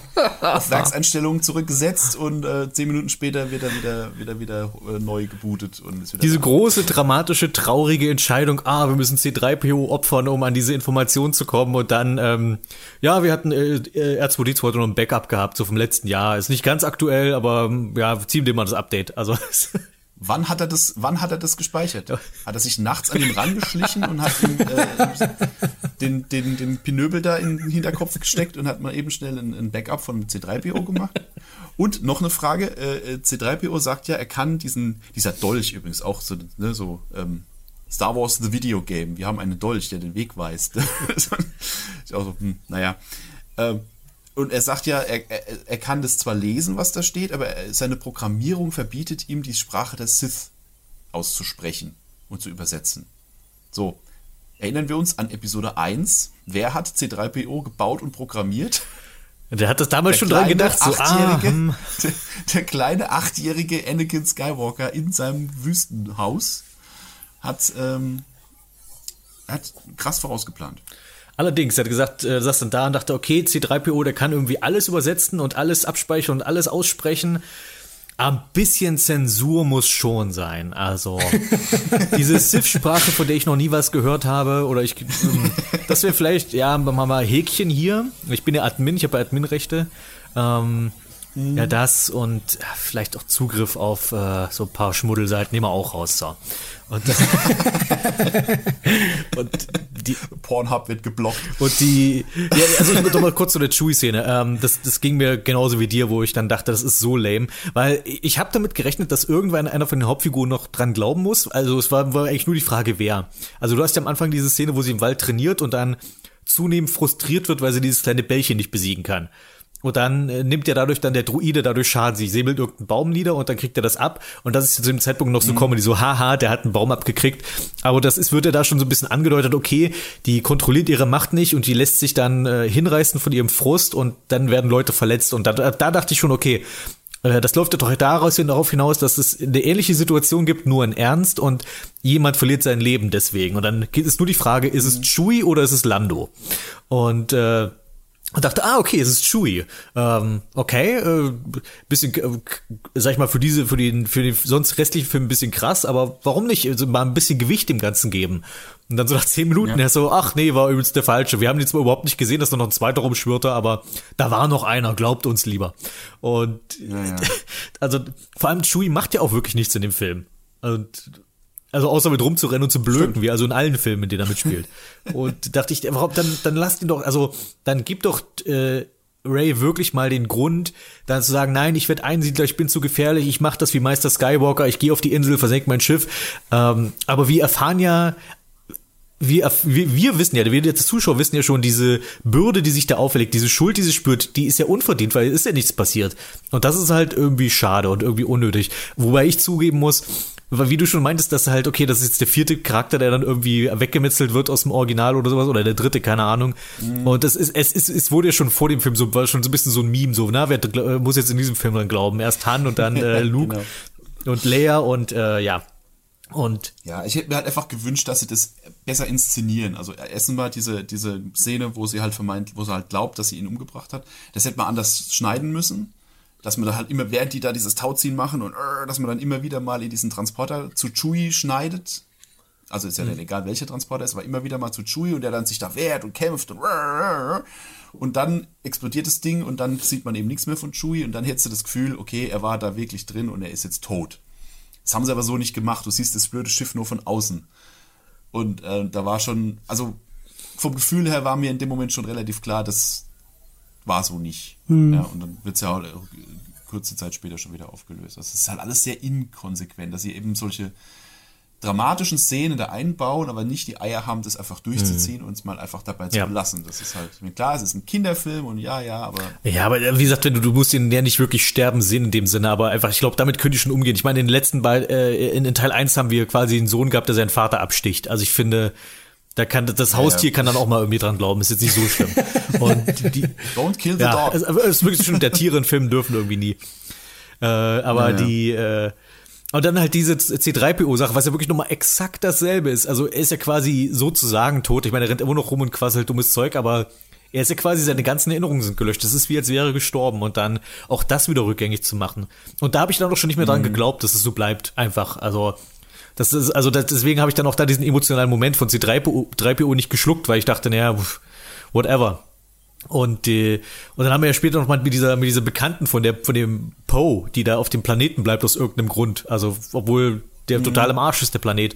Und dann wird er, sehen wir, dass nachher der Planet äh, in die Luft fliegt und dann war sie aber auch nicht auf dem Planeten. Millionen Leute sind gestorben, aber zum Stimmt. Glück die eine nicht. Stimmt, ja, ich, ja, das ist ja noch so ein Ding. Ja, sie hat sich gerettet. Ja, sie und Babu Frick, bitte. Das ist ganz wichtig. Babu Frick hat überlebt. Den fand ich okay. Ja, der war putzig. Ist- Der war, der war nicht lang genug drin, um mir auf den Keks zu gehen. Ja. Uh, Babu Frick, mein ältester Freund. Ja, stimmt. Das, das muss, da muss ich auch lachen. Okay, da sind ein paar, ein paar gute Jokes waren drin. Das war einer von den wenigen wirklich guten, guten Witze. Ja, das mit der Taschenlampe fand ich auch ganz nett. Ja, das war auch ganz gut, ja. wenn ich, wenn ich super unnötig fand, war D.O. Ja. Wer ist D.O.? Ja, genau. Dieser, dieser komische, an das, an die Pixar-Lampe erinnernden mini Ach, das Ding. Ich dachte auch, das wird noch eine Rolle spielen, weil irgendwie, weiß der Nö. Kylo Ren immer, wo die gerade sind, also spürt, die immer in fünf Minuten wieder auf und dachte, ah, okay, die haben diesen kleinen Roboter mitgenommen und irgendwie können sie den anpeilen, weil der ein alter Sith-Roboter war oder irgendwie sowas. Ja, und genau. Nö, nö gar nichts. Nö, ich hab's auch nicht gerafft. Also, das ist halt wie, der ist wie die, wie die Porks in Episode 8. Der ist aber nur da, damit sie Spielzeug verkaufen können. Also, was der sollte, ich fand ihn auch nicht witzig. Und, und irgendwann fand ich halt auch, irgendwann hast du dann, jetzt hast du vier Druiden da rum, rumrennen. Es, es reicht doch irgendwann mal. Äh, Auch, obwohl R2D2 darf ja nichts machen in dem Film. Stimmt, ich wusste, war der überhaupt Außer drin, außer halt äh, C3PO wieder herzustellen? Ja, ist halt Das war die einzige da. Szene, ja. Er darf sonst nichts Ich meine, ich, ich finde das auch gar nicht schlimm. Ich habe jetzt auch im Nachhinein gedacht, ich glaube, diese Trilogie hätte es besser getan, wenn wir das zeitlich irgendwie tausend Jahre in die Zukunft gesetzt hätten oder sowas. Also kein, also die, der Originalcast ist einfach gar nicht dabei, außer vielleicht irgendwie Luke taucht mal als, als Jedi-Geist auf oder sowas. Aber ich glaube, wenn dadurch, da, du hast immer dieses Gekabbel zwischen dem alten Star Wars und jetzt diesem neuen und wenn sie einfach sich gesagt hätten, wir machen jetzt einfach eine neue Trilogie und äh, wir setzen das irgendwie wirklich, also es gibt diese alte Republik, wo das sind Geschichten von tausend Jahre vor dem äh, Imperium. Jetzt machen wir doch einfach mal was tausend Jahre nach dem Imperium und dann kann man ja immer noch so, so Sachen aufbauen wie ähm, die Jedi sind nur noch eine ferne Erinnerung, niemand weiß, ob es die wirklich gegeben hat und auch diese Sache mit diesen Helden, dieser Luke Skywalker, der da in den Märchenbüchern für Kinder vorkommt, irgendwie sowas, aber jetzt äh, da- dadurch, du, du hast halt, du fühlst dich immer so ein bisschen angefanserviced auf so eine sehr plumpe Art. Und die eigentlichen Figuren, um die es gehen sollte, kommen nicht so richtig, also die dürfen nicht so richtig scheinen. Weil die müssen immer, die brauchen immer so ein bisschen Händchen halten von den alten äh, Figuren. Von den, von den echten Helden. Und äh, die sind halt so noch so Helden in Spee. Ich mochte ja eigentlich diesen, diesen Dialog mit Lando, wo die sagt, wir waren damals auch nicht bereit. Wir wurden einfach in die Situation geworfen geworfen und haben das Beste draus gemacht. Und dieses Gefühl hatte ich bei den neuen, bei dem neuen Cast nicht so richtig, dass die einfach mal jetzt ihr eigenes Ding machen dürfen. Also es muss immer noch irgendwie einer dabei sein von der alten äh, Trilogie, der irgendwie äh, sagt, ich bin übrigens auch noch da und ich werde den Tag noch irgendwie, ich werde mal irgendwie noch einen abschießen und dann passiert euch schon nichts. Ja, ja. Ja, also ich denke, da kommst du jetzt mit den äh, nach, also wenn es dann mal irgendwann wieder Star Wars Filme gibt, ich denke, da, komm, da kommst du dann jetzt hin, das fangen sie dann an, irgendwelche, entweder äh, aus der Old Republic Sachen zu, zu verfilmen oder halt wie in, in der ganz anderen Zeitlinie oder sonst irgendwas. Ich denke, das, es geht jetzt in die Richtung. Das fängt ja bei The Mandalorian schon an, dass jetzt da einfach mal ganz abseits von der ähm, von Jedi und von der von der Skywalker äh, Familie da jetzt mal was ganz anderes verfilmen. Das kriegen wir dann wahrscheinlich in Zukunft. Ähm, ja, apropos äh, alter, alter Kram von der alten Trilogie. Ich, hab, ich, fand, ich fand, der Todesstern war noch erstaunlich intakt. dafür, da, dafür, dass er in, äh, in Episode, also im, in Episode 6 quasi verdampft ist, äh, waren da noch erstaunlich viele ähm, intakte Trümmerteile, inklusive der Thron vom Imperator, stand auch noch darum. Äh, das fand ich, das war so ein Teil vom Fanservice, den ich okay fand. Also ja, ich habe da auch Ja, es drüber nachgedacht, okay, Moment mal, der ist im Weltall explodiert. Und wir haben gesehen, da ist nicht allzu viel übrig geblieben. Ähm, Aber okay, aber ich fand, wie sie es inszeniert haben, war ganz nett, dass es halt irgendwie diese, diese, dieses, einfach nur dieses Stück vom Todesstern, was da irgendwo Mhm. im Meer liegt. Und dann müssen die da quasi diese, musste dann die, in diese Ruine vom Todesstern reinklettern. Das fand ich war, glaube ich, so mit der stimmungsvollste Abschnitt im ganzen Film. Also der Film, also die, die Stelle hatte tatsächlich mal Stimmung äh, erzeugt, die ich, das fand ich echt gut. Leider, Ja, leider ist das ein bisschen kaputt gemacht worden von der, äh, was war das, dunklen Ray. Das, das hat mir überhaupt nicht Da wollten sie halt die, die eine Szene aus Episode 5 irgendwie nochmal nachmachen, mit wo Luke da in diese, diese Höhle Ja. sich selbst trifft als Darth Vader. Und Ja. Ja ich, ich fand, das war schon, äh, stimmungsvoll war das schon. Es, es fiel mir nur so auf, halt, dass man denkt, so, okay, äh, das sind doch erstaunlich große Teile vom Todesstern dann doch noch heile geblieben. Ähm, aber ja, das hat schon gut funktioniert, wenn die da so drin rumklettert in den, in den Korridoren vom, vom Tod und überall so die, die äh, Helme von den toten Sturmtrupplern noch da rumliegen und so. Das hat schon, hat schon ganz gut gewirkt. Was ich so ein bisschen albern fand, war diese, dieser Dolch, den sie da hat, dass der dann wie so ein Kompass funktioniert und der dann von der, der dass dann diese, diese Zacken vom Dolch genau auf die, auf die Kante vom kaputten Todesstern passen und da dann angezeigt wird, wo dieser Wegfinder liegt. da musste ich, Es ist ja nicht mal eine, ist ja nicht mal eine Bergkette oder so, irgendwas, was halt wirklich auch über Äonen gleich aussieht, sondern es ist halt einfach der Todesstern. Wenn da mal ein Schrottsammler kommt und da so ein bisschen was abträgt, dann, dann funktioniert das Scheißding so nicht mehr. Ähm, da, da musste ich auch sehr lachen, weil die steht ja auch anscheinend genau an der richtigen Stelle, wo du diesen Dolch hochhalten musst. Genau, wo steht dann, wo sie sich hinstellen muss, damit es funktioniert? Es ist ja nicht wie bei Indiana Jones Ja. mit seinem Stab, wo er dann da steht. die, die steht auf so einem Abhang, wenn die jetzt einfach irgendwie einen halben Meter weit tiefer gestanden hätte, hätte das doch schon irgendwie nicht mehr richtig funktioniert, oder? Also, Bei der gleichen Szene frug ich mich, als sie dann auch wieder ihren Alleingang macht und dann allein loszieht, ähm, wo hat die auf einem Wüstenplaneten aufgewachsene Ray eigentlich gelernt, wie man segelt? Oder so ein Wasserfahrzeug fährt, auf jeden Fall, diesen komischen, wie heißt das Ding? Egal. ja, ich hab's auch wieder vergessen. Ne? Wo sie halt genau weiß, wo man überall drehen muss und schrauben, damit das Ding so die Wellen hochfährt. Die kann alles. Die kann auf Anhieb Todesstern, äh, Todesstern fliegen, ähm, Millennium Falken fliegen und kann auf Anhieb segeln. Ja. Ich, ja, da, ich, ich fand, ich, ich mochte ja Ray in den letzten beiden Filmen. In diesem Film ist sie wirklich so ein bisschen an mir vorbeigegangen und ich fand sie, die Szenen, die sie hatte, fand ich sehr unsympathisch, weil ich kann es nicht mehr genau beschreiben, warum, aber sie fand ich jetzt eher, eher tatsächlich mal einen der schwächeren Charaktere, obwohl ich sie vorher eigentlich immer irgendwie mochte. Ähm, auch dann, dann die, am Ende dieser komische Kuss mit dem Kylo Ren, was, wo ich dachte, wo kommt das jetzt her? Und ist, die, die, ich, ich werde nicht schlau aus dem Charakter. Ich, ich habe jetzt nach drei Filmen nicht das Gefühl, dass ich weiß, wer Ray ist.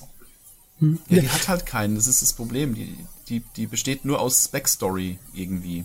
Also, die, die hat dieses Mysterium, wer ihre Eltern sind und bla bla bla und dass sie halt irgendwie krass mächtige Jedi-Fähigkeiten hat, aber sie hat halt keine Persönlichkeit irgendwie. Das haben sie definitiv vergessen beim Planen. Äh, einfach, also sie haben jetzt zum Schluss haben sie sich gedacht, okay, sie muss ein Palpatine sein, aber was jetzt genau ihr Charakter ist, das, das haben sie verloren. Also sie hat dann immer dieses Naive aus Episode 7 oder 8. Sie hatten immer dieses, äh, wie heißt das, äh, Forscherische aus der Episode 7, wo sie eben das erste Mal Wasser sieht, sie sieht das erste Mal Wälder und so weiter. Das ist, das ist, fällt jetzt alles. Sie ist jetzt einfach nur Ray Who. Also sie heißt Ray und das war's. Und zum Schluss ist sie halt dann Ray Skywalker. Okay, gut. Das, ich musste auch so lachen bei der Szene, wo sie, ich dachte, die, die, die Antwort ist dann einfach nur Ray. Also, dass sie damit sich Ja. abfindet, sie braucht keinen Nachnamen, um jemand zu sein. Denn ich bin Ja. Ray Skywalker, und dann sieht sie die, die Geister irgendwie von Luke und Leia, und dann dachte ich so, Moment mal, sind deine Eltern jetzt Geschwister? Also. und wo ist Han? Ich dachte, Han ist deine Vaterfigur. Also. Das haben wir schon noch vergessen, das war Teil 7, das ist schon viel zu lange her, da können wir uns nicht mehr dran erinnern. Ja, dann, dann hätte sie, dann hätte sie ja gleich sagen können, ich bin allein, ich bin Ray Solo. Dann hätte es wenigstens zu Solo gepasst. Ja, stimmt, ja, das wäre sogar clever gewesen. Ja. Von allen Referenzen an Solo ausgerechnet den. Ja. Ähm, ja, aber es stimmt, der, der Kuss kam ein bisschen unerwartet zwischen den Zweien. Ähm, ich finde es jetzt nicht komplett schlimm, weil die haben ja irgendwie eine Beziehung miteinander. Das finde ich auch schon ganz, ähm, ganz Aber sie muss doch mit so. Finn zusammenkommen. Ja, der, der lernt doch da aber seine neue Sie, das muss ich auch sagen. Der hat irgendwie, ja, irgendwie jetzt drei Love Interests oder sowas. Also die, er ist ja irgendwie in Ray verknallt, aber dann hat er auch noch im letzten Teil die Rose gehabt, die jetzt hier auch nochmal so ins Bild winken durfte. Und jetzt kommt die, die, die neue Dame, ähm, mit der er irgendwie rumshakert, aber Aber eigentlich dachte ich, das läuft darauf hinaus, dass er irgendwann auch mal äh, Ray sagt, was er empfindet, aber nö, passiert nicht. Und dann küsst sie den, den, den, den hässlichsten Vogel im ganzen Film. Stimmt, ähm, er erwähnt ja irgendwie mal, dass er ihr noch unbedingt was sagen will, aber er sagt's nie. Ja, genau. Ne? Ja. Ja, aber so die Beziehung zwischen, zwischen äh, Ben Solo und, ähm, und Ray fand ich in dem Film ganz, ganz cool, auch mit dem, wo sie sich dann immer über die Macht unterhalten. Das war ja im, letzten Film schon äh, etabliert, dass die das jetzt können. Ähm, das find, fand ich ganz cool ausgebaut, auch dass sie dann da, äh, irgendwann einen kompletten Lichtschwertkampf über die Machtverbindungen hinweg austragen. Das fand ich von der Inszenierung her ziemlich geil gemacht.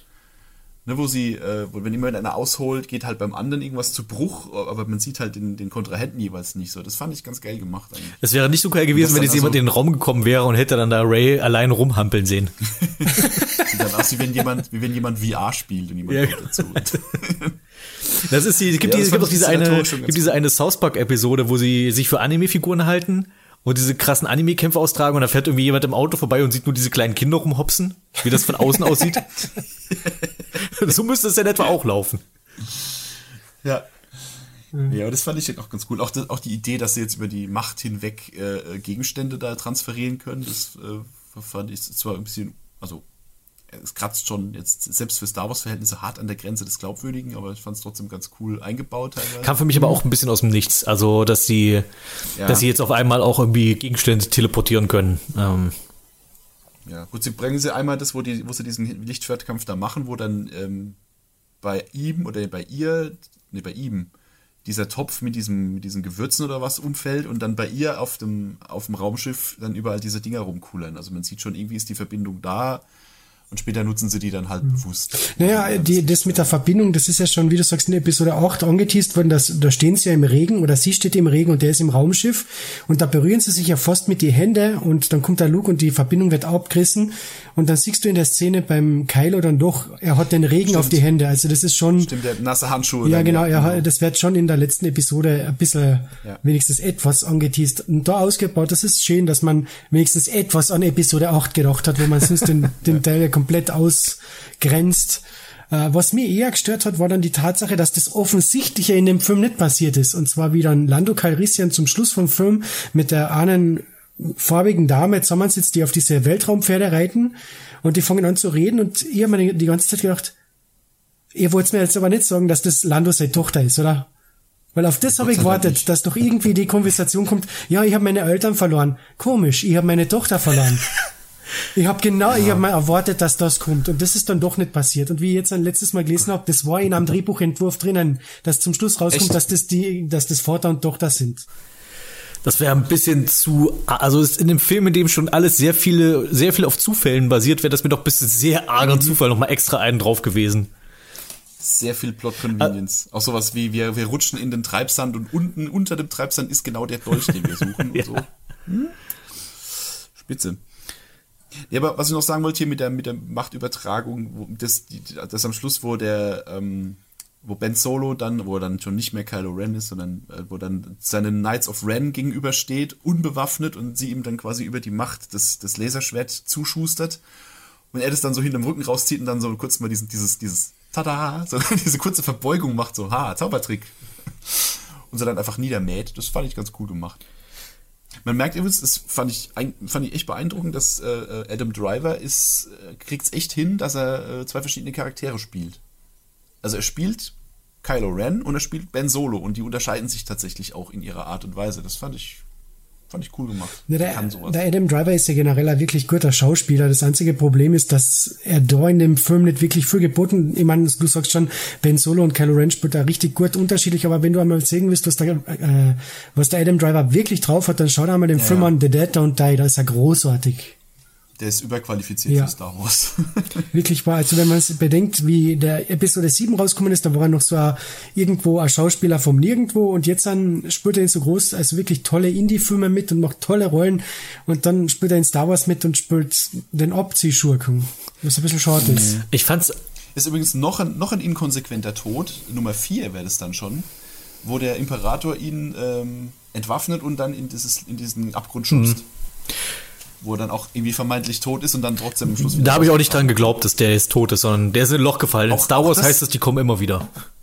Ja. Auch das hätte man anders inszenieren müssen. Wenn, da, wenn du wirklich Ja. willst, dass jemand glaubt, dass jemand tot ist, dann, dann filmt man das anders. Und nicht einfach so, er wird in den Nebel geschubst und dann ist er weg. Ähm, aber auch das wieder so ein inkonsequenter Tod. Nur Und dann, welche, ein Tod, der konsequent ist, den ich schade fand, war der Hux. Oh ja, der Hux, das war, das war traurig. Da hat mir das Herz gebrochen. Das ist, das, das war schlimm. Den haben sie halt vorher schon so demontiert, die Figur. Dabei, ich finde, der Hux war in Episode 8 noch so großartig, so als Comic Relief Schurke hat der wunderbar funktioniert. Und da hat man ihn so kurz über Knopf abgesagelt gegen diesen nahen äh, Schurken, wie heißt der, General Pride oder so irgendwie, der zwar super gespielt worden ist von Richard E. Grant, aber das war dann auch irgendwie eine verheizte Rolle, die man mit, keine Ahnung, irgendwas anders hätte anfangen können. Und auch da glaube ich, dass das eigentlich Hux alles hätte machen sollen, aber sie haben ihn halt in der, Let- im letzten Film so zum Hampelmann gemacht, dass sie jetzt einfach gesagt haben, okay, der muss jetzt weg, wir brauchen wieder eine ernsthafte Figur dafür. Wo, Ich wette das eigentlich, weil in Episode 7 ist der ja, ist der ja hier äh, äh, mini ja, stimmt schon. Und der wurde so als krasser, krasser Fiesling aufgebaut. Den fand ich auch richtig gut in Episode 7, weil das ist so dieser, dieser Mann in der zweiten Reihe, der nur darauf wartet, seinem Vorgänger quasi das Messer in den Rücken stechen zu können und so. Da war der richtig gut. In Episode 8 haben sie ihn halt zum Hampelmann degradiert und das kriegst du auch nicht mehr gerettet. Also die, den hättest du nicht mehr glaubwürdig zum Bösewicht wieder hoch, hochbauen können. Deswegen haben sie ihn halt kurzerhand ersetzt durch einen anderen. Wobei ich das, was sie da mit ihm gemacht haben, an sich soweit gut fand, dass er halt jetzt äh, der, naja, der Verräter ist bei der neuen Ordnung. Ähm, Einfach weil er durch seinen Hass auf Kylo Ren, und das finde ich irgendwie, kann man sogar nachvollziehen, er sagt, mir ist eigentlich inzwischen völlig egal, wer gewinnt. Ich bin eh am Arsch und ich will nur, dass Kylo Ren verliert und die dann aber so, so auch so einfach nur abzusäbeln. Also ich finde es bis zum Schluss hätte der ruhig noch da bleiben dürfen. Weil ich habe auch nicht verstanden, wieso wissen die jetzt auf einmal, dass er der Verräter ist. Ich meine, der hat sich ein bisschen doof angestellt, aber er hat sie doch extra ins Bein schießen lassen, damit es so aussieht wie, oh, ich wurde überwältigt. Also, dass dann Mr. Hope auf einmal sagt, ah, das war der Spion. Nee, Hope, äh, Pride. Ja, so rum. Irgendein Schlagwort. Vor allem ist es so komisch, am Ende vom Film redet er ja kurz mit dem Imperator und sagt ja, und so wie ich Ihnen während der Zeit des Imperiums gedient habe, werde ich Ihnen heute dienen. Ja, dann hätte man da einen Schauspieler hinstellen müssen, wo man weiß, der hat in die alten Filme mitgespielt, aber das, das funktioniert irgendwie so nicht. Ich habe, äh, ne, es, es finde find schon funktioniert, weil der müsste ja viele, viele Unterlinge gehabt haben und das war halt einfach nur einer von denen. Also ich kann das schon glauben, dass es halt irgendeiner ist aus dem alten Imperium. Ich habe aber das Problem, was du dadurch erzeugst, ist, dass ich halt mir wirklich ins Kopf zerbrochen habe, wer ist das denn jetzt? Also war das irgendwie einer aus Imperium schlägt zurück? Da siehst du ja so ein paar Imperiumshansel mit lustigen Hüten. War das da vielleicht einer von denen, irgendwie ein junger Vize, der da irgendwie mal mit Vader rumgestanden hat oder so? Und ich war mir einfach nicht sicher. Und ja, anscheinend war es nicht so. Wenn, also wenn, wenn Hude das nicht weiß, wer das ist, dann weiß ich es erst recht nicht. Vor allem am, am, vor allem am Anfang habe ich mir noch gedacht, ist das jetzt ein Klon vom äh, Großmoff Tarkin, weil er hat ja so ziemlich, der Richard Grant hat ein bisschen die ähnlichen Gesichtszüge wie der Peter Cushing. Aber dann ist es, da, das hätte noch ein, lustiger, kleiner Twist sein können, dass er ist, ja, und ich bin der, zum Schluss, ja, ich werde euch dienen, wie damals unter dem Imperium und das unter meinem wahren Namen Großmoff Tarkin oder was weiß ich, das war noch ein interessanter Twist müssen, aber das ist einfach irgendwie ein Typ, der Pride hast und angeblich damals dabei war, aber man hat ihn noch nie gesehen. Ja, das ist halt einfach irgendwie random Imperiumsmann. Ja. Irgendein Redshirt, der überlebt hat. Ja. ja. Ja, jetzt habe ich, ich habe gar nicht mehr so arg viele Punkte hier. Es, es gibt mal wieder, also die große Bedrohung ist ja diesmal kein Todesstern zur Abwechslung. Ja, aber dafür, äh, dafür ganz, Sternen ganz, ganz, ganz, ganz, ganz, ja. ganz, ganz viele Sternzerstörer mit jeweils äh, Todessternknarren an Bord. Und natürlich haben sie wieder die eine Schwachstelle, die man angreifen kann, damit alle gleichzeitig. Die, die fand ich auch ein bisschen, also die Schwachstelle, also erstmal, wir, wir haben irgendwie nur einen, der, der, der, der, der so ein Navigationssystem hat, wo wir rausfliegen können, das, also das ist dieser Turm und dann, aha, wir leiten das Signal auf meinen Sternzerstörer um und dachte ich, okay, clever. Und dann, war- und als dann das Schiff angegriffen wird, und warum leiten die das Signal jetzt nicht wieder auf einen anderen Sternzerstörer um? Also einfach immer, wer, Ja. immer irgendwie auf einen anderen und dann hätten die Rebellen doch überhaupt keine Chance gehabt. Nein, es muss das Flaggschiff sein. Ich meine, Ja, aber das ist, das ist auch wieder so eine aus dem Arsch gezogene Erklärung. Warum brauchen diese Schiffe auf einmal so einen, so einen Leitstrahl, um aus, um, um aus der Atmosphäre fliegen zu können? Das konnten die doch vorher auch immer. Na, die haben doch erklärt, das ist irgendwie Also- ganz spooky dort und äh, da ganz schwierig und Ach, das liegt Ja, am ja, Planet. genau, dass der Planet ist Oder sowieso was? ganz, Ah. ganz komische Verhältnisse mit Magnetstürmen sind da überall und äh, deswegen brauchst du da so ganz klare, so ganz klare Navigationsdinge ins Kirchen, sonst kommst du da nicht weg. Ja, und schwebende, zwar cool aussehende, aber schwebende Berge, ne, wo das dieses, diese, dieses Hideout vom Imperator. Das fand ich ganz cool, dass er so eine, Schwe- so, eine, so, eine, so eine Pyramide hat, die da so fliegt. Ich dachte nur, wenn sie den Imperator killen, stürzt das Ding dann ab. Also wird das vom Imperator gehalten vielleicht? ja so Training. so in seiner Freizeit. Das ist, wie wenn einer so während der Arbeit Handeltraining macht, dann lässt er die ganze Zeit so mit der Macht den Berg über sich schweben. So. Äh, ja, keine Ahnung. Dafür war die Szene mit dem Machtblitz vom Imperator noch mal richtig cool in Szene gesetzt. Das hat mir gefallen noch einmal. So richtig wusch. Da frage ich mich aber auch, warum hat er das früher noch nicht gemacht? Also beim, beim Angriff auf den Todesstern, so, ah, Rebellenflieger. er jetzt hat er ja die ja, weil jetzt hat er ja die kombinierte Macht von Ray Ach so, und, okay, ja, und ja. Ben Solo in sich vereint und jetzt hier geht's hier krass ab. Hat die absorbiert, okay. Äh, ja, nee. Ja. Ähm, da- ich ich fand's halt irgendwie wirklich, die haben diese mega krassen Sternzerstörer gebaut und dann sind die wie so ein Drache, also mit so einer weichen Unterseite, wo du so ein bisschen draufschießt und dann explodieren die einfach. Also, Ja, das ist so genau. mit so, also noch, noch eine, noch eine krassere Schwachstelle als die Sterne, also als noch die Todessterne. Die haben einfach die ganze Unterseite, das kannst du einfach abschießen. Da ist die Riesenkanone drunter und wenn du die angreifst, dann geht's kaputt. Ja, ist wie bei Independence Day auch. Hier. Wenn man in die, in die im Schuss begriffene Kanone reinschießt, dann ist das ganze schief im Arsch. Ja.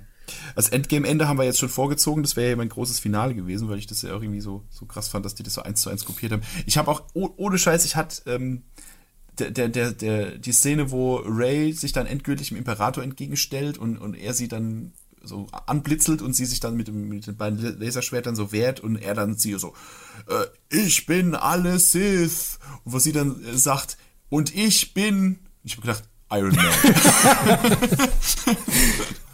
weil, weil das, das war auch wieder exakt genau so dieser, ne? Und ich bin, Pause, Pause, Pause, Pause. Alle Jedi. Achso, okay. Da fand ich es ganz nett, dass man die ganzen Synchronsprecher von den anderen Jedi gehört hat. Dass, dass, dass, der, dass der Vanya da nochmal zu hören war und äh, wen es halt noch so gab. Ich kenne die anderen Namen nicht, aber jedenfalls die ganzen, also von Qui-Gon, der Sprecher und so weiter. Ja, Ne, wobei vom, vom Qui-Gon ist es ja ein neuer Sprecher gewesen, weil der alte ja gestorben Ach ist. so, aber der klang für mich ja fast identisch. Also ich hätte nicht, ich hätte jetzt gedacht, das ist Echt, derselbe. tatsächlich? Okay. ich auch gesagt. Na, das, Okay. das war dieses Mal jemand anders, weil der alte kurz vor der Synchronisation schon gestorben ist und das war dann jetzt an der Bernd Vollbrecht und im alten Film, boah, keine Ahnung, es jetzt nicht auswendig mehr, aber das war dann ein anderer deswegen. Okay. Ich habe äh, tatsächlich auch, ähm, äh, weil dadurch, dass wir jetzt auch häufiger jetzt mal Machtgeister sehen in diesen neuen Filmen, dachte ich, die werden auch 100 pro noch irgendwann Hayden Christensen irgendwie reinholen, dass er quasi dass er das, also ich hätte tatsächlich bei der, nämlich bei der Szene, wo Han Solo auftaucht, dachte ich, das wäre doch eigentlich die Szene gewesen, wo quasi mal sein großes Idol, der Vader, auftaucht und ihm sagt, Junge, das ist eigentlich Kacke, was du da machst. Das wäre Aber stell dir cool mal vor, der, der ist die ganze Zeit so krass auf, auf Darth Vader gepolt und ist sein großes Idol Darth Vader und dann erscheint ihm Darth Vader als kleiner, nerviger Teenager. Also, Wie enttäuschend muss das sein? In seiner, in seiner uncoolsten Ja, aber er ist jetzt halt, also, man, die haben ja das Ende von Teil 6 jetzt so geändert, dass dort nicht mehr der alte Sebastian Shaw auftaucht, sondern halt auch der Hayden Christensen. Also er ist jetzt ja quasi, ist jetzt ja seine Machtgeistform. Er ist jetzt, er ist jetzt Hayden. Also von daher dachte ich, okay, dann also ich hätte gedacht, ich habe tatsächlich damit gerechnet, dass wir das sehen, weil er ist doch so krass fixiert auf Darth Vader und dann dann spielt aber Darth Vader wirklich überhaupt keine Rolle. Wir bringen alle zurück, außer Vader. Ja, vor allem, ich habe mir da noch überlegt, ganz zum Schluss eben, wie du sagst, Michael, wo sie dann schreit, ich bin alle Jedi, dass dann kurz eine 10 Sekunden Aufnahme ist und hinter ihr erscheinen die ganzen Machtgeister von die Jedi-Ritter. Das hätte ich mir noch erwartet, aber das Ja, hat's da stimmt. nicht gegeben. Das hätte tatsächlich auch, das hätte ich gar nicht mal so schlecht gefunden, ja. sie nochmal zumindest. Also wie, wie bei Ja, Son Goku gegen Cell. Aber sie haben es halt dann über die. Äh, sie haben es halt über die, über die Audioebene gelöst, dass er dann zumindest mal die Stimmen hört. Mhm. Ja.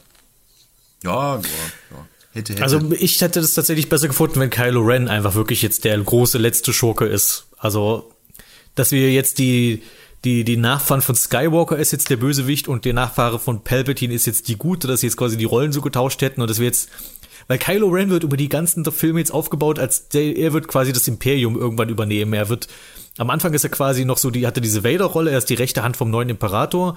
Im zweiten Film killt er den Imperator, er ist jetzt der große neue Anführer und jetzt ist er wieder nur die rechte Hand. Und ich dachte jetzt, das ist jetzt der Film, bei dem Kylo Ren sozusagen ernst macht und er ist jetzt der große Oberschurke. Und dann, nee, also hier ist Palpatine. Ja, es wäre auch mal eine, was anderes gewesen, wenn einfach mal der Böse nicht dann noch bekehrt wird am Schluss. Dass er halt die ganze Zeit vielleicht auch äh, vielleicht einfach, einfach viel zu sehr davon überzeugt ist, dass er ihn bekehren kann und es dann einfach nicht schafft. So, ne? Dass er dann eben doch, äh, eben tatsächlich dann doch final zum Bösen übergewechselt ist und ja, aber er ist dann eben doch am Schluss. Aber ihr könnt mir hier nicht die, die Leia-Szene erklären, oder? Weil die, aus der werde ich bis jetzt nicht schlau. Also wo sie quasi dann ihren, ihren Geist irgendwie an, an Kylo Ren schickt und dann, also wa- was hat sie, was hat sie getan Ja, in, der, an der, in dem Moment? Also ich kapier's nicht. Ja, anscheinend, anscheinend, also Luke stirbt ja in, in Episode 8 irgendwie an Erschöpfung, weil er zu sehr machtet oder so. Und ich glaube, da ist es die Erklärung. Nee, ich meine nicht, warum sie gestorben ist, sondern was hat sie, also was, wel- welchen Zaubertrick hat sie angewandt? Also wie hat sie Kylo Ren, also hat sie mit ihm gesprochen? Hat sie ihn in dem Moment übernommen? Ich glaube, sie löst, ich glaube, sie löst diese Halluzination mit Han Solo aus oder so, ist, glaube ich, das die Erklärung. Also sie macht ihm in seinem Kopf diese, dieses dadurch, dass er quasi nochmal mit sich selber in, in Zwiesprache geht und dann ihn quasi überzeugt. Irgendwie sowas. Aha. Was weiß denn ich? Frag Disney. Ich ich dachte, ich, ich dachte, ich bin einfach nur, ich habe das einfach nicht geschnallt und vielleicht habt ihr das ja eher eine gute Erklärung dafür. Also. nee, so richtig. Ich, also das ist mehr so selber zurecht gedichtet als äh, ich lass mich gerne als Besseren überzeugen. Ich glaube irgendwie sowas. Sie nimmt halt mit ihm, sie merkt irgendwie, äh, sie spürt, dass er gerade im Begriff ist, Ray abzumurksen in dem Moment, weil der Lichtschwertkampf ist ganz cool übrigens, fand ich, auf dem, auf dem, auf dem Wasser da mit dem, mit, äh, Trümmern vom Todesstern. Ja, sie spürt irgendwie, dass, dass er ähm, gerade im Begriff ist, Ray umzubringen und nutzt dann ihre, ihre letzte Kraft, um ihn zu kon kontaktieren, um ihn ins Gewissen zu bla bla bla bla bla. random, random Explanation, keine Ahnung. Aber siehst, weil du sagst, die Lichtschwertkämpfe, also ich finde, das ist ein sehr großer Positivpunkt aller drei Filme, und zwar die Lichtschwertkämpfe der Sequel-Trilogie schauen alle richtig cool aus, während denen die Prequels zu überchoreografiert waren, haben die wirklich wieder roh und aggressiv gewirkt und das war klasse. Ja, ist so eine schöne Mischung jetzt. Ja. Also in der, in der alten, also gerade in Episode 4 ist es ja wirklich noch so sehr hölzern. So klöck, klöck, klöck.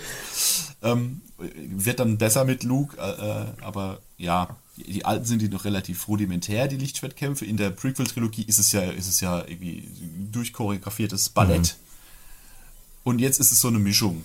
Schwertkampf, also roher Schwertkampf, aber mit ein paar Flickflacks mehr zwischendrin. So, das, das finde ich ganz, gut. Mir hat ein bisschen die emotionale Note gefehlt bei dem Kampf. Also ich finde, die guten Lichtschwertkämpfe zeichnen sich dadurch aus, dass ich mitfieber.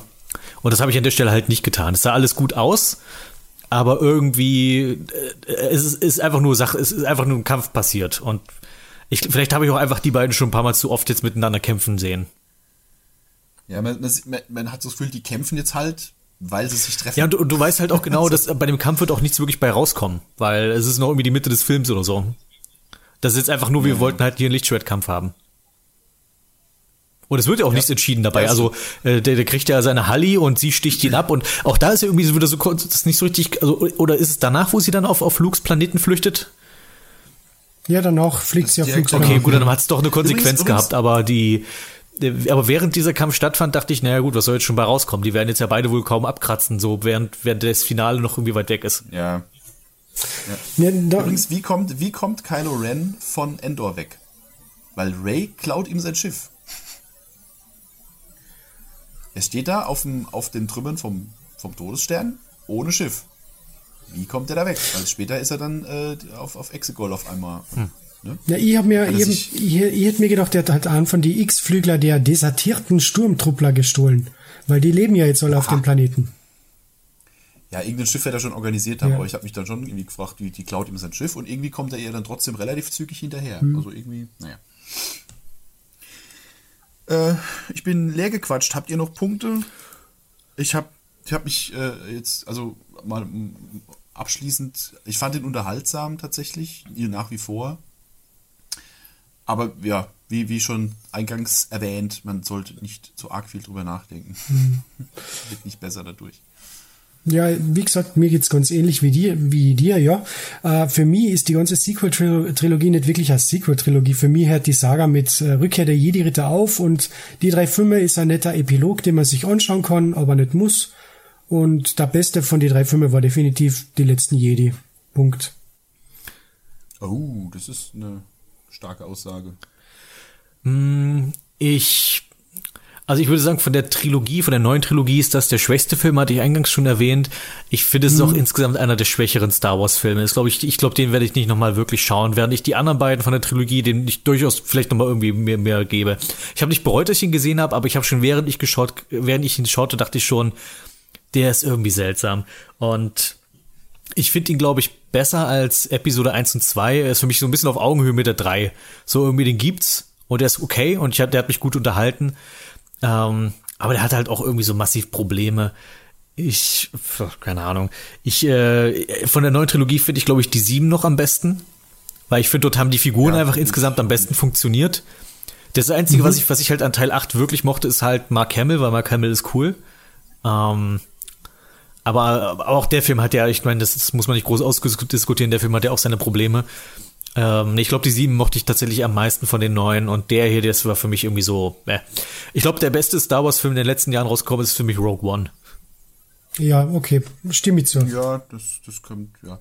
Also von der, von der Sequel-Trilogie finde ich auch äh, die sieben am besten, allein weil der mir noch Bock gemacht hat auf mehr damals. Ne? Ich habe den geguckt und es hat mir alles gefallen, was ich gesehen habe und es hat einfach, äh, ich hab, hatte dann schon wieder Bock auf den nächsten Film und alle danach haben irgendwie genau das Gegenteil ausgelöst. Ähm, insofern, ja, und die, die neuen ist ein so mittelguter Abenteuerfilm, den kann man gucken, aber er ist halt irgendwie auch nicht das große Finale mit Gänsehautmoment, den das es eigentlich hätte werden sollen. Und ich finde es ein bisschen schade, dass man im Film anmerkt und auch ansieht, was es im Hintergrund für Querelen gab. Und das ist, das finde ich so ein bisschen traurig, wenn sich das dann tatsächlich im Film wie niederschlägt.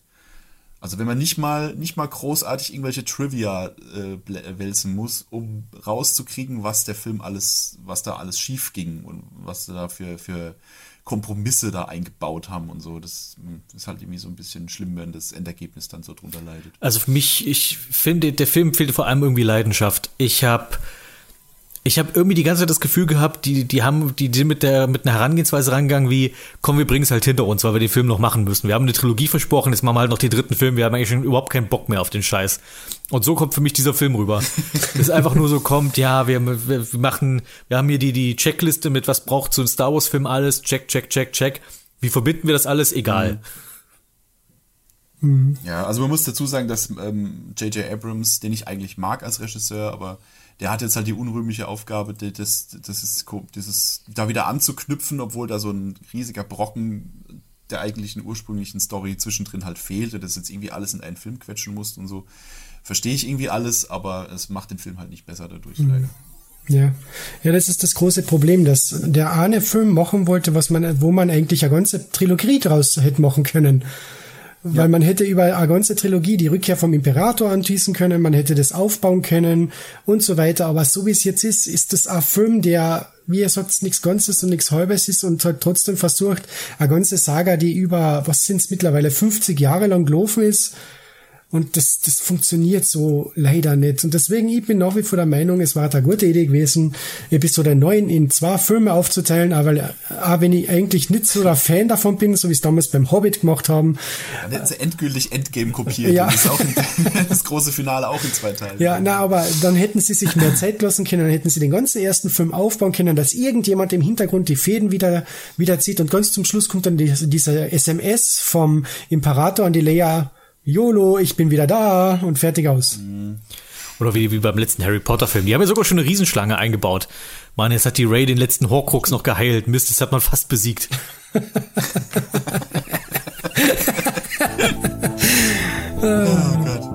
Wünschokreiser. Turbulent wie ein Hurrikan, hier ist The Parappa. Und wie hätte ich diesen Wünschokreiser für diesen Monat anders beginnen können als eben mit dieser legendären ersten Zeile des Titelliedes, das ich ja nur, vielleicht habt ihr es gemerkt, ganz, ganz leicht variiert habe. Nein, heute geht es um DuckTales, das Videospiel. Und damit meine ich nicht äh, DuckTales für NES, damit meine ich nicht DuckTales 2 für NES, ich meine nicht mal DuckTales für Amiga, ich meine DuckTales Remastered.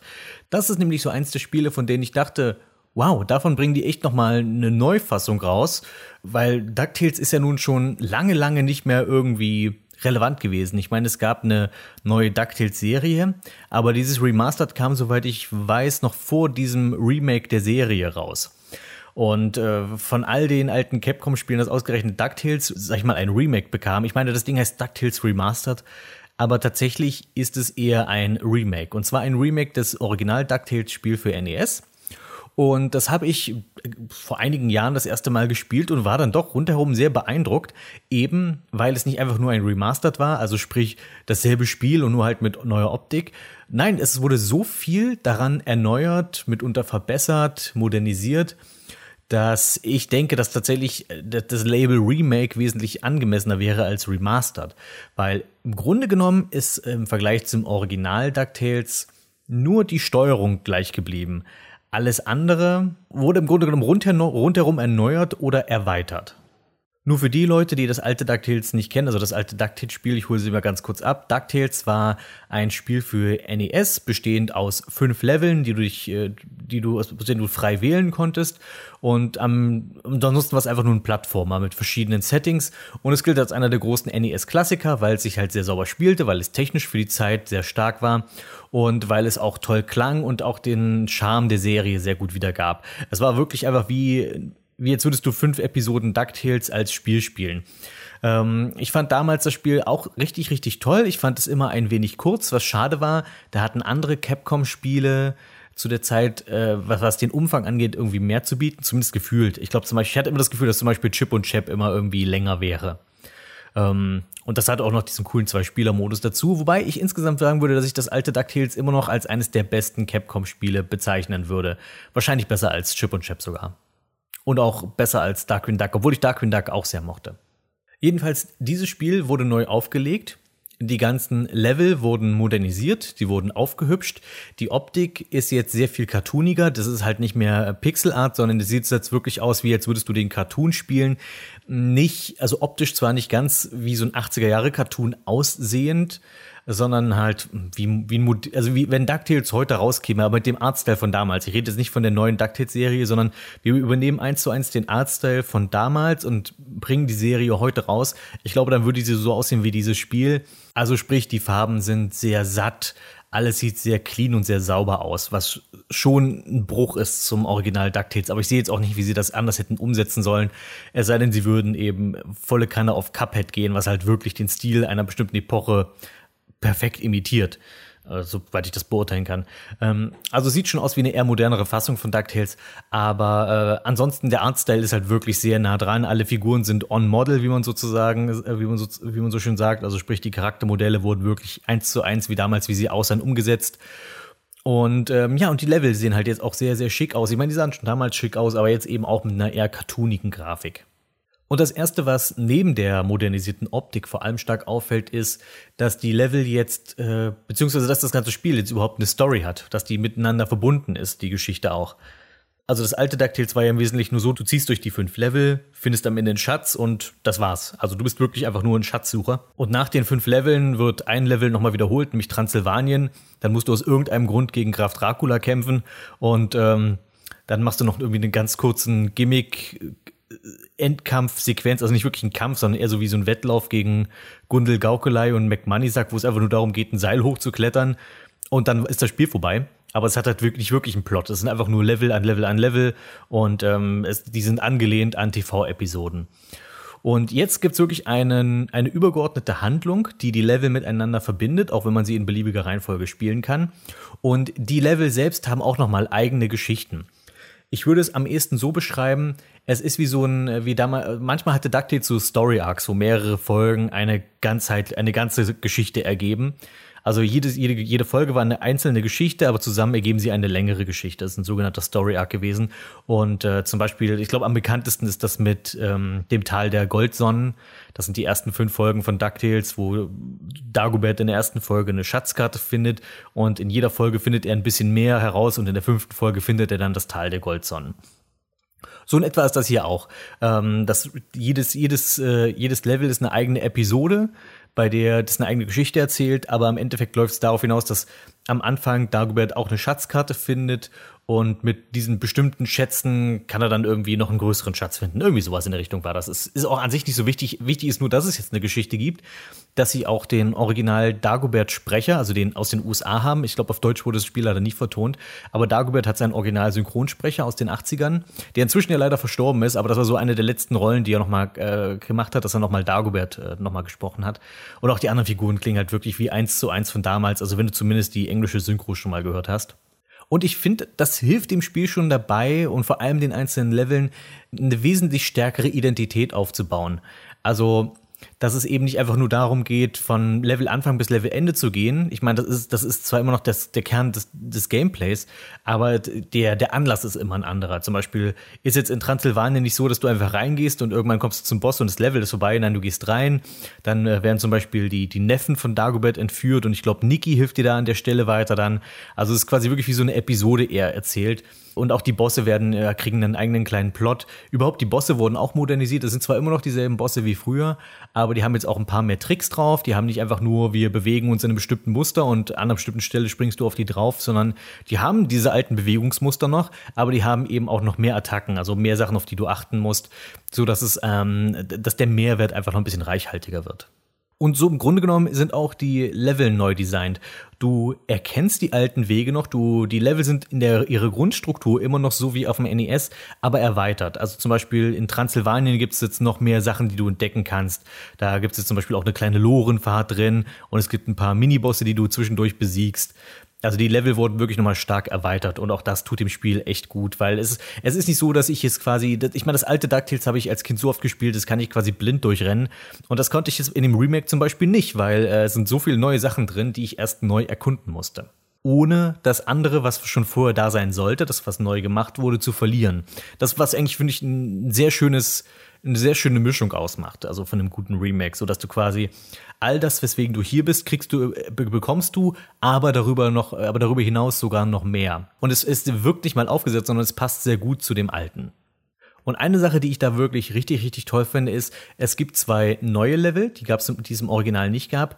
Das erste ist Solar gelungen, das ist der Geldspeicher. Das ist einfach nur das Tutorial-Level im Grunde genommen. Es macht zwar auch Spaß, aber es kann nicht mit den anderen Leveln mithalten. Das ist halt, es fühlt sich halt wirklich sehr tutorial-mäßig an. Das Beste an dem Level ist eigentlich, dass ähm, die Panzerknacker hier stark eingesetzt wurden, weil im Original DuckTales-Spiel waren die Panzerknacker nur so generische Gegner, die manchmal im Level rumrannten. Aber hier sind sie erstens von ihren Charaktermodellen halt wirklich präzise. Du hast viele generische Panzerknacker als normale Gegner, aber du hast auch die bekannteren Panzerknacker, also die ihre eigenen Designs haben, als Bosse beziehungsweise Minibosse. Und im Geldspeicher kämpfst du tatsächlich gegen vier der bekannteren Panzerknacker. Schlabber, Burger, Kuno und äh, Karlchen ist dann der letzte. Karlchen ist dann der Levelboss. Und das fand ich wirklich eine tolle Sache. Das ist Fanservice, wie man es richtig macht, weil so bringst du dem Spieler das Spiel bei und du gibst ihm aber trotzdem irgendwie was Neues und was Cooles zum Entdecken. Trotzdem insgesamt das Geldspeicherlevel bin ich nicht der größte Fan von. Und wenn ich das Spiel jetzt nochmal wiederhole, dann äh, versuche ich auch ich glaube, wenn man einen Spielstand schon mal hatte, dann darf man das auch überspringen, glaube ich, das Level. Und das ist auch tatsächlich gut so. Weil so doll ist es nicht gelungen. Aber was wesentlich besser gelungen ist, es gibt ein neues letztes Level. Im Original DuckTales für NES war es so, dass du, du hattest die fünf Level geschafft und dann musst du nochmal eines davon nochmal spielen, und zwar Transsilvanien. Aus irgendeinem Grund, der sich mir nicht ganz erschlossen hat, außer dass halt der letzte Boss aus irgendeinem Grund Dracula Duck ist. Was erstens auch ein super lamer Name ist, weil es ist offenkundig, dass sie ihn am liebsten Dacula genannt hätten, aber Dacula ist nun mal vergeben. Und anstatt sich irgendwie was anderes Cleveres ausdenken, ist es einfach nur Graf Dracula Duck. Das ist so das Einfallsloseste, was man machen konnte. Und äh, deswegen kam man da nach Transsilvanien zurück. Und hier haben sie es anders gestrickt. Hier gibt es nach, dem, nach den fünf Hauptleveln kommst du in ein ganz, ganz neues Level, nämlich eine, ein Lava-Level. Ich glaube, der Vesuv ist es. Und das ist quasi das Geheimversteck von Gundel Gaukelei. Und äh, das ersetzt das alte letzte Level, was quasi nur eine Wiederholung war. Und das ist halt wirklich eine super Sache. Weil das war eigentlich immer so ein bisschen schade beim alten DuckTales, dass du halt, das ist so einfallslos gewesen, dass du halt nochmal nach Transsilvanien einfach ein zweites Mal spielen musst. Und hier geben sie dir einfach ein echtes letztes Level, was auch wirklich wesentlich anspruchsvoller ist als die anderen. Es fühlt sich auch an wie ein letztes Level. Und sogar diese kleine Fluchtsequenz mit äh, Gundel und McMoneysack haben sie erneuert. Die ist jetzt wesentlich schwieriger. Ist gut schaffbar, aber trotzdem sehr, sehr anspruchsvoll und auch würdig eines Spielabschlusses und nicht einfach nur spring ans Seil und drücke nach oben. Eine andere schöne Neuinterpretation in dem Spiel ist die Musik. Die ganzen bekannten Stücke sind drin, die man schon kennt. Die sind auch äh, im Großen und Ganzen wirklich toll modernisiert. Der Amazonas klingt sehr gut, der Himalaya klingt sehr gut, der Mond klingt sehr gut. Das DuckTales-Thema ist phänomenal. Das klingt wirklich wie, als hätten sie das 8-Bit-Thema genommen. Es hat immer noch dieses Piepsige, aber es klingt einfach modern und richtig, richtig gut. Das ist fast eigentlich mein Lieblingsstück im Spiel. Einfach das DuckTales-Thema in diesem, in diesem Remastered. Ähm, und das Thema vom Vesuv, also das Thema vom letzten Level, auch das ist phänomenal. Richtig, richtig klasse gelungen. Uh, das Einzige, was ich, glaube ich, ein bisschen nervig finde, ist die Musik vom Geldspeicher. Ein weiterer Grund, warum ich das Level nicht so doll finde. Und äh, beim Transsilvanien-Thema konnten sie es nicht verkneifen, zwischendurch kleine Dubstep-Einschübe äh, drin zu haben. Über Musik kann man sicherlich streiten, das ist halt eine Geschmacksfrage, aber es, es macht das Thema auch so so wenig zeitlos. Die anderen Stücke haben alle was Zeitloses an sich, aber Dubstep ist halt irgendwie so ein Trend gewesen in einem bestimmten Zeitfenster und du kannst jetzt sehr genau sagen, wann dieses Rem Remake rauskam, dieses Remastered, einfach an, anhand des Dubsteps, weil heute würdest du, glaube ich, wenn sie heute das Remake, äh, Remastered machen würden, würde ich sagen, würde ich vermuten, dass, dass äh, das Transylvanien-Thema kein Dubstep hätte, weil äh, Dubstep ist halt irgendwie schon längst wieder out. Ein weiterer Punkt, den ich sehr mag am äh, Remastered ist, dass du tatsächlich was mit deinen gesammelten Schätzen machen kannst, weil früher war es einfach nur so, das ist mehr so eine Art Highscore-Sammlung gewesen und jetzt ähm, bringst du die Schätze, die du unterwegs in Leveln sammelst, tatsächlich in deinen Geldspeicher und der wird auch immer voller, je weiter du spielst und du kannst das Geld auch ausgeben, äh, zwar nur für kleines, für kleinen Schnickschnack, aber immerhin. Also zum Beispiel verschiedene Artworks, ähm, Charaktermodelle, alte Charaktermodelle, Modelle. Du kannst dir die Musikstücke da nochmal einzeln anhören. Du kannst die alten Musikstücke, die 8-Bit-Versionen äh, der, der, der Stücke freispielen. Du kannst, die haben sogar 8-Bit-Versionen von Tracks gemacht, die es im alten Spiel nicht gab. Also es gibt eine 8-Bit-Version vom Vesuv-Thema, vom Geldspeicher-Thema und äh, von den anderen Zwischenthemen. Überhaupt auch bei den Musikstücken, das hatte ich vorhin vergessen zu sagen. Es gibt ein paar neue Musikstücke, die während der Handlungssequenzen kommen, also wenn sich Charaktere unterhalten, meinet, meinetwegen Dagobert mit der Krachbum-Ente, die auch, der zum Beispiel im Mondlevel eine wesentlich größere Rolle jetzt spielt. Und auch die Musik, die ist zwar nicht direkt aus der Serie entnommen, aber die klingt so wie, als könnte sie aus der Serie sein. Also die haben diesen Stil schon ganz gut angelehnt. Klingt nicht perfekt, also du würdest schon daraus hören, dass es nicht ganz aus den 80ern ist, aber die, die, die Art und Weise, wie es komponiert ist, dieses etwas Verspielte, man erkennt die Hommage sozusagen. Das Einzige, was ich so tatsächlich kritisch sehe an dem Remastered, ist, dass es nach wie vor sehr kurz ist. Das ist ein Problem, das schon das Original hatte. Das war sehr recht kurz, nur das hatte halt die Ausrede, naja, es war ein NES-Spiel und da gab es viele Spiele, die eher kurz sind, aber äh, die Kürze sagt da noch nichts über die Qualität aus. Also lieber ein kurzes, sehr gutes Spiel als ein langes, was irgendwie zäh und langweilig ist. Nur inzwischen haben sich halt die Standards geändert. Und ich denke, das Spiel hätte jetzt ruhig noch einen Tick länger sein dürfen. Und bevor jetzt jemand sagt, ja, aber es gab ja damals halt nur fünf Level und die haben dir ja schon zwei weitere gegeben.